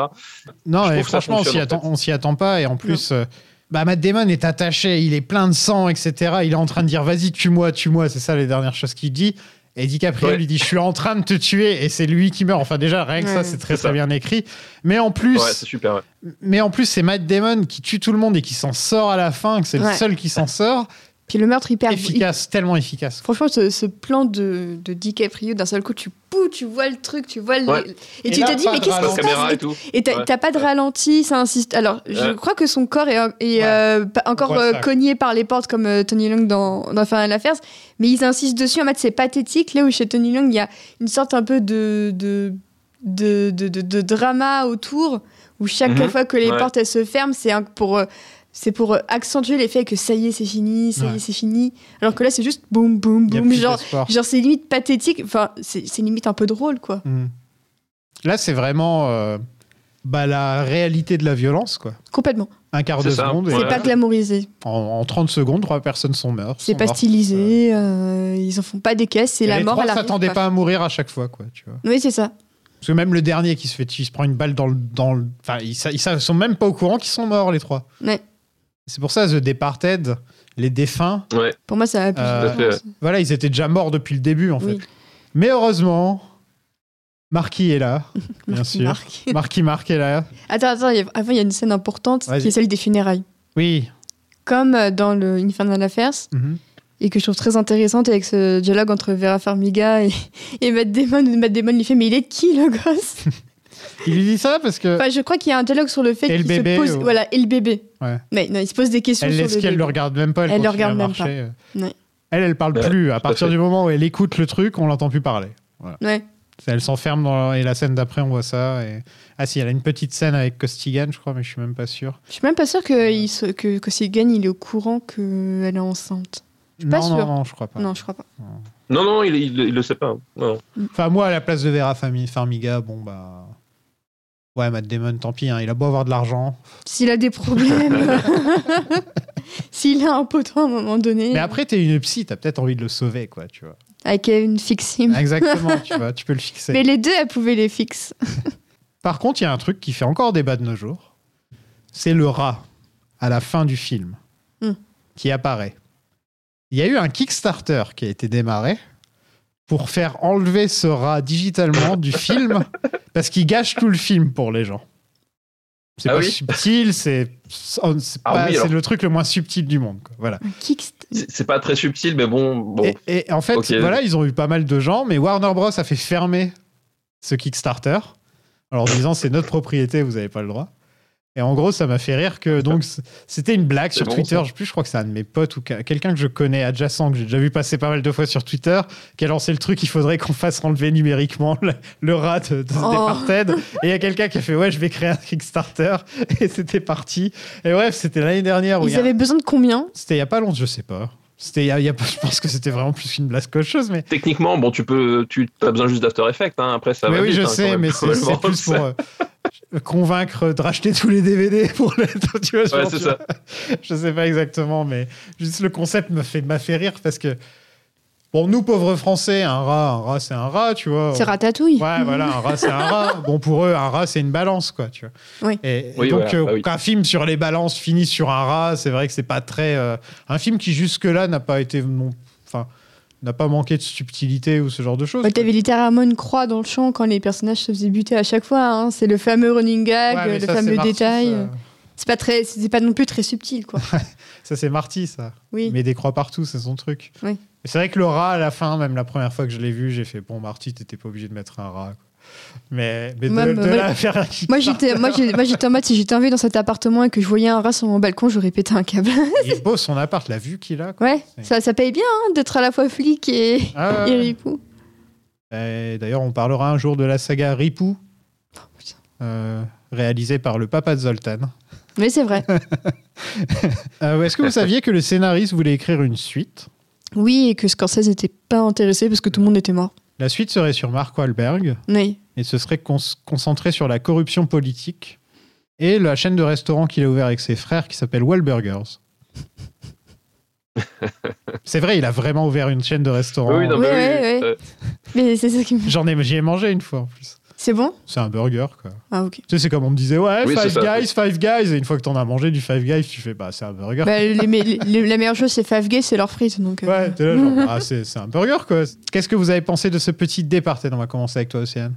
Bah, grand film. Grand film. Très grand film. Euh, je sais qu'à l'époque, quand il avait eu l'Oscar, tout le monde s'était dit, mais il a eu l'Oscar pour un remake. euh, Et c'est un petit Scorsese. Et c'est un petit. Scorsese. En fait, je trouve que c'est pas du tout un petit Scorsese. Je le trouve vraiment encore très, euh, très puissant, très, très cohérent avec sa filmo. performance, tout, que des 10 sur 10. euh, le script est toujours aussi solide. Je prends toujours autant de plaisir à le revoir. Non, pour moi, c'est pas du tout mineur euh, dans la carrière de Scorsese. euh. Et bon, c'est vrai que c'est peut-être pas le film auquel on pense quand on te dit Scorsese a gagné l'Oscar du meilleur film. C'est pas à l'évidence non plus. Mais euh, en soi, je trouve que c'est. C'est justement, je trouve que ça récompense aussi une, une adaptation très intéressante parce que on en parlait tout à l'heure, c'est quand même beaucoup plus rare de se foirer sur un remake que de le réussir. Oui. Et, et je trouve qu'au contraire, c'est limite presque une, une performance d'avoir réussi à tirer quelque chose de Infernal Affairs pour en plus y ajouter tellement de, choses qui l'intéressent. Bah, moi, c'est un film que j'aime beaucoup. euh, voilà, c'est bah, un peu le, truc, ça m'a fait marrer. euh, à l'époque, on avait reproché à Scorsese de faire du Scorsese. bah euh, oui. Et Irishman a reçu écoute- le même genre de critique, hein, par exemple. Écoute, euh, écoute, oui, bah oui, oui, il fait du Scorsese. C'est vrai que je trouve aussi que c'est, ça, ça reste un film euh, vraiment très maîtrisé. Surtout que je, je disais à cette époque-là, on voilà Scorsese euh, après Casino, il, c'est pas qu'il cherchait, mais voilà, il, il était parti sur des, des modalités qui étaient un peu différentes, et, enfin des univers, voilà. Et là, effectivement, c'était peut-être même effectivement casse-gueule, c'était à la fois un remake, à la fois on retournait au film de Machieux. Le piège, c'était effectivement de se dire qu'il allait euh, être en pilote automatique. En fait, non, je, trouve qu'il a, euh, a vraiment une personnalité. C'est vraiment différent de ce qu'il fait sur Les Affranchis ou sur Casino. Euh, c'est encore une autre variation. Et ça reste un, vrai plaisir, un vrai, plaisir de, cinéma avec plein de scènes qui fonctionnent super bien, la narration qui, est au top, les acteurs qui sont, qui sont au top. Voilà. Alors après, moi, je, je trouve toujours que effectivement, le, en termes de développement, il y a, y, a, y a un truc un peu chaotique, je trouve, dans le, dans la deuxième moitié du film. Euh, C'est-à-dire que tu, je trouve voilà, il y, a- il y a certaines scènes qui s'enchaînent un peu bizarrement, qui sont trop courtes ou des choses comme ça, mais bon. C'est assez, on va dire, c'est assez marginal, je trouve, euh, globalement. Il fait tout le temps pour ça. moi pas un, Des petites scènes Ouais. comme ça, c'est très toujours nerveux son montage, hein, de toute façon. C'est ça. Et, euh, et, et là, ça fonctionne un peu moins bien que voilà. Pour moi, c'est c'est pas un, un très grand Scorsese dans le sens où effectivement, quand t'as quand as fait Taxi Driver, quand t'as fait Les Affranchis, quand t'as fait Casino, euh, quand t'as fait Raging Bull, quand t'as fait La Valse des Pantins, forcément euh, derrière, c'est bon, pour rentrer dans le, dans le top 5, ça va être compliqué. Euh, donc effectivement, il est euh, oui, Kundun. Mais- si- Silence aussi. ou, ou Kundun. Mais voilà, donc c'est pour moi, c'est il, il pouvait pas rentrer dans le top 5 de, mais par contre, euh, je, je trouve que c'est un, un Scorsese en pleine possession de ses moyens et qui fait un, à la fois un très bon remake, on l'a dit, et même un très bon film en tant que tel. C'est-à-dire effectivement, tu découvres ce film-là sans savoir que c'est un remake. Et il fonctionne, euh, il fonctionne super bien pour ce qu'il est aussi. C'est toujours un peu marrant sur, sur l'histoire des remakes, c'est-à-dire que quand les gens connaissent l'original, t'as beaucoup de chances qu'ils aiment pas le remake en fait. Euh, Il Ouais. y, a, y a un côté comme ça, un peu un peu propriété du truc, alors que l'inverse est, est faux. C'est-à-dire que je je pense pas que dans tous les fans de Scarface, tout le monde ait vu le, le War Dogs. Hein.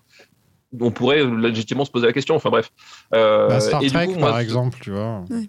Star Trek. Oui, non, mais voilà, de, mais de J.J. Abrams. as plein. y a- la plupart des gens n'ont pas vu. Star Trek, Abrams. tu vois, c'est pareil.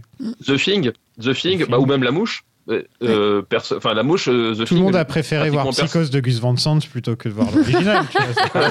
Alors là, par contre, je suis pas sûr. Mais, mais voilà, enfin bref, moi, je- moi, j'avais vu le, le, le, le Infernal Affairs, j'ai vu le, enfin, j'ai vu entre guillemets dans le bon ordre. Vous entendez quand même les grosses guillemets que j'utilise. Et je m'amuse à dire que pour moi, il y a, enfin, j'ai pas envie de les départager. En fait, je trouve que les deux sont super et que en fait, il y a, pour le coup, dans ce genre de, dans ce genre de cas, il n'y a pas de raison de de, de devoir les, les départager. C'est voilà, c'est deux visions et les deux sont, les deux me donnent, procurent énormément de plaisir de cinéma, quoi. Est-ce que vous savez ce qui était nommé avec The Departed cette année-là comme meilleur film? Il y avait Blood Diamond, non? Non. Ah non, il était peut-être pas en meilleur film, il, était juste en, en acteur, parce que c'est là où. C'est euh, DiCaprio, était Il nominé y en comme a acteur. dont j'ai parlé tout à l'heure. Ouais. Et Kinyaritu. Ah bah Babel. Alors, c'est- Babel. Euh, Babel, bah oui. Ensuite, Euh, il y a un film 2007, hein, produit par Spielberg et Clint Eastwood, Attends, c'est quelle année déjà Euh, 2006. C'est 2007. Donc ouais, les Oscars C'est les Oscars 2007. Ouais, Oscar Ouais, 2007. c'est euh, c'est Iwo Jima, non Ouais, C'est ça c'est ça. Mhm. Ensuite, il y a un petit film indépendant avec Paul Dano. Euh, Little Miss Sunshine, C'est ça, ouais. Little Miss Sunshine. Ouais, ouais. Et enfin, il y a The Queen. C'était, c'était tout? Ah oui, c'est Ouais. vrai, Il c'était y en avait c'était que The 5 Queen. oui. avant. Ah, c'est. Bah ouais. C'est après c'est- The Dark Knight qu'il y en a eu plus de 10, qu'il y en a eu 10. Justement pour dire, ah les geeks, vous voulez qu'on mette des films que vous aimez? Et au final, ils ont mis aucun film. au final, ils ont, ils ont étiré le truc à 10, mais ils ont mis aucun film de comic books dans le tas, c'est vrai. Et juste, mais Joker. Ils avaient mis Joker. Bon, c'est pas du super-héros, mais c'est de Black l'animation. Panther, peut-être? Non, même pas. Black Panther. Ah, je... Ouais, je sais plus. Mais t'avais eu même euh, Toy Story euh, 3 qui avait été nommé. Ah oui, oui, oui, il y a eu des films d'animation, mais. Mais c'est très rare. Ouais, Bah encore l'animation c'est très rare pas, parce que même La Belle et la Bête ils ont créé. euh, Il y a un article très intéressant que je vous recommande sur la place de l'animation aux Oscars et qui disait qu'en gros le succès de La Belle et la Bête avait tellement effrayé l'Académie qu'ils avaient créé la catégorie euh, meilleur film d'animation pour éviter de se retrouver avec des cas où un film d'animation gagnerait par rapport au live action. Moi, je l'aurais donné à Oui, La. Belle au Bois dormant quand tu veux, franchement. Complètement. Euh, Il sort demain, je le je lui donne. Ouais complètement. il y a des films comme ça euh, niveau, Ouais. euh, niveau bah des- il y a même plein de Ghibli ou des trucs Mm. comme ça qui. Ah, les Ghibli, ouais. Ouais. Et ben moi, je vais donner mon avis aussi. Euh, Madame, je n'écrirai rien sur ce film, c'est une merde. euh, non, plus sérieusement, euh, j'adore Marty. D'ailleurs, j'ai hâte de parler de sa trilogie Mafia un jour, parce que Mhm. c'est ça qui m'intéresse. quoi.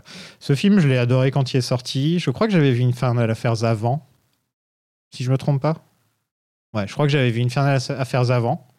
Et donc, comme toi, tu vois, j'ai pas eu un sentiment de, de trahison ou de trucs dans le genre. Au contraire, au contraire, on prend un bon concept qui a déjà très bien marché à l'origine et on te le score series, tu vois. Et moi, ah, qu'est-ce que tu veux que je, je vais pas me plaindre hein. Mm. Enfin, c'est ça, c'est ça. si on pouvait faire ça avec tous les films que j'aime bien, ça me dérangerait même pas. hein. On me dit Matrix par Scorsese. Vas-y, c'est parti. Quel cast? Et ça, on, le- ça, je dirais exactement la même chose d'Infernal Affairs, et c'est là que c'est très bien. Mhm. C'est que ils ont. Imagine Infernal Affairs aurait pu être fait par n'importe qui d'autre. Ça aurait été un mauvais cast. Ça aurait jamais été de la hauteur de Tony Lung et de Andy Lau. Ouais. Il fallait que ce soit un mec Ouais, comme ouais. Scorsese qui réalise pour attirer ces gens-là. Ouais.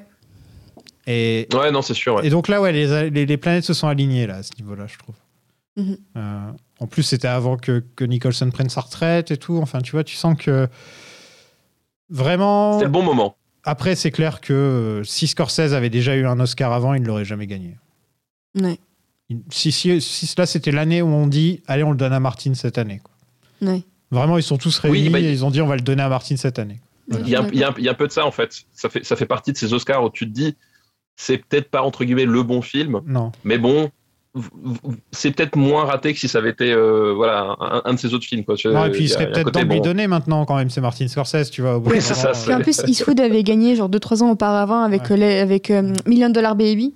Et je pense que c'est pour ça aussi que Lettre d'Iwo Jima euh, a pas eu euh, la- les récompenses que le film méritait. euh, Voilà, plus que. Mémoire de nos pères, je trouve.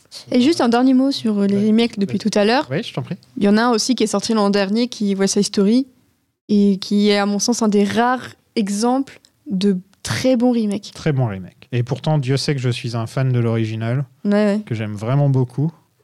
Et, euh, et quand j'ai vu le film, je me suis dit, Ah, qu'est-ce qui c'est bien Ouais. C'est Il chiant fait à bien fois, filmer le salaud à, à- à chaque fois que j'ai j'ai jamais envie d'être un fanboy de, de Spielberg. Je suis complètement euh, limite pendant très longtemps, ça m'a rien, ça m'a pas trop touché son cinéma quoi. Ouais. Mais à chaque fois que je vois un de ses films, à, à- à part peut-être son avant-dernier, Oui. euh, voilà, comme tu dis, il sait tenir une caméra et dans West Side Story, il se fait plaisir, mais à un point, Oui. euh, c'est un gamin quoi. Et puis il te. Voilà, il te sort des plans euh, à l'ancienne avec des crane shots, tu vois, des trucs, euh, ouais, Premier plan du film, quoi. voilà. Allez, vas-y, tue-moi. Vas-y, tue-moi. Je suis en train de te tuer.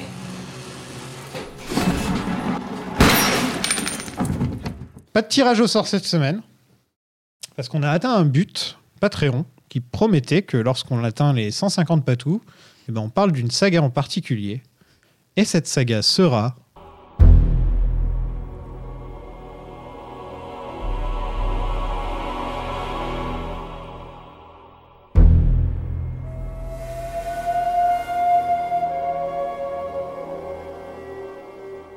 Jurassic Park Et pas bon courage. Bon courage, ça va être long quand même. Hein. Bon, ça va, j'ai fait pire, j'ai fait Rocky, euh, ça va quoi. Rocky, c'était 8 films hein, quand même. et ouais, donc Jurassic Park, c'est moi je suis plutôt content parce que j'étais un plus gros fan de dino quand j'étais gamin et tout, donc euh, content de pouvoir parler d'un énorme film et de quatre mauvais films. Ça va être super. et, euh, et sinon, euh, bah, le nouveau goal maintenant, c'est quand on atteint les 200 patous, eh ben, on parle d'une saga dont on n'est pas censé parler. Quand on atteindra les 200 membres du Patreon, on parlera de Star Wars. Donc ouais, prochain épisode Jurassic Park. Euh, J'espère que vous êtes prêts.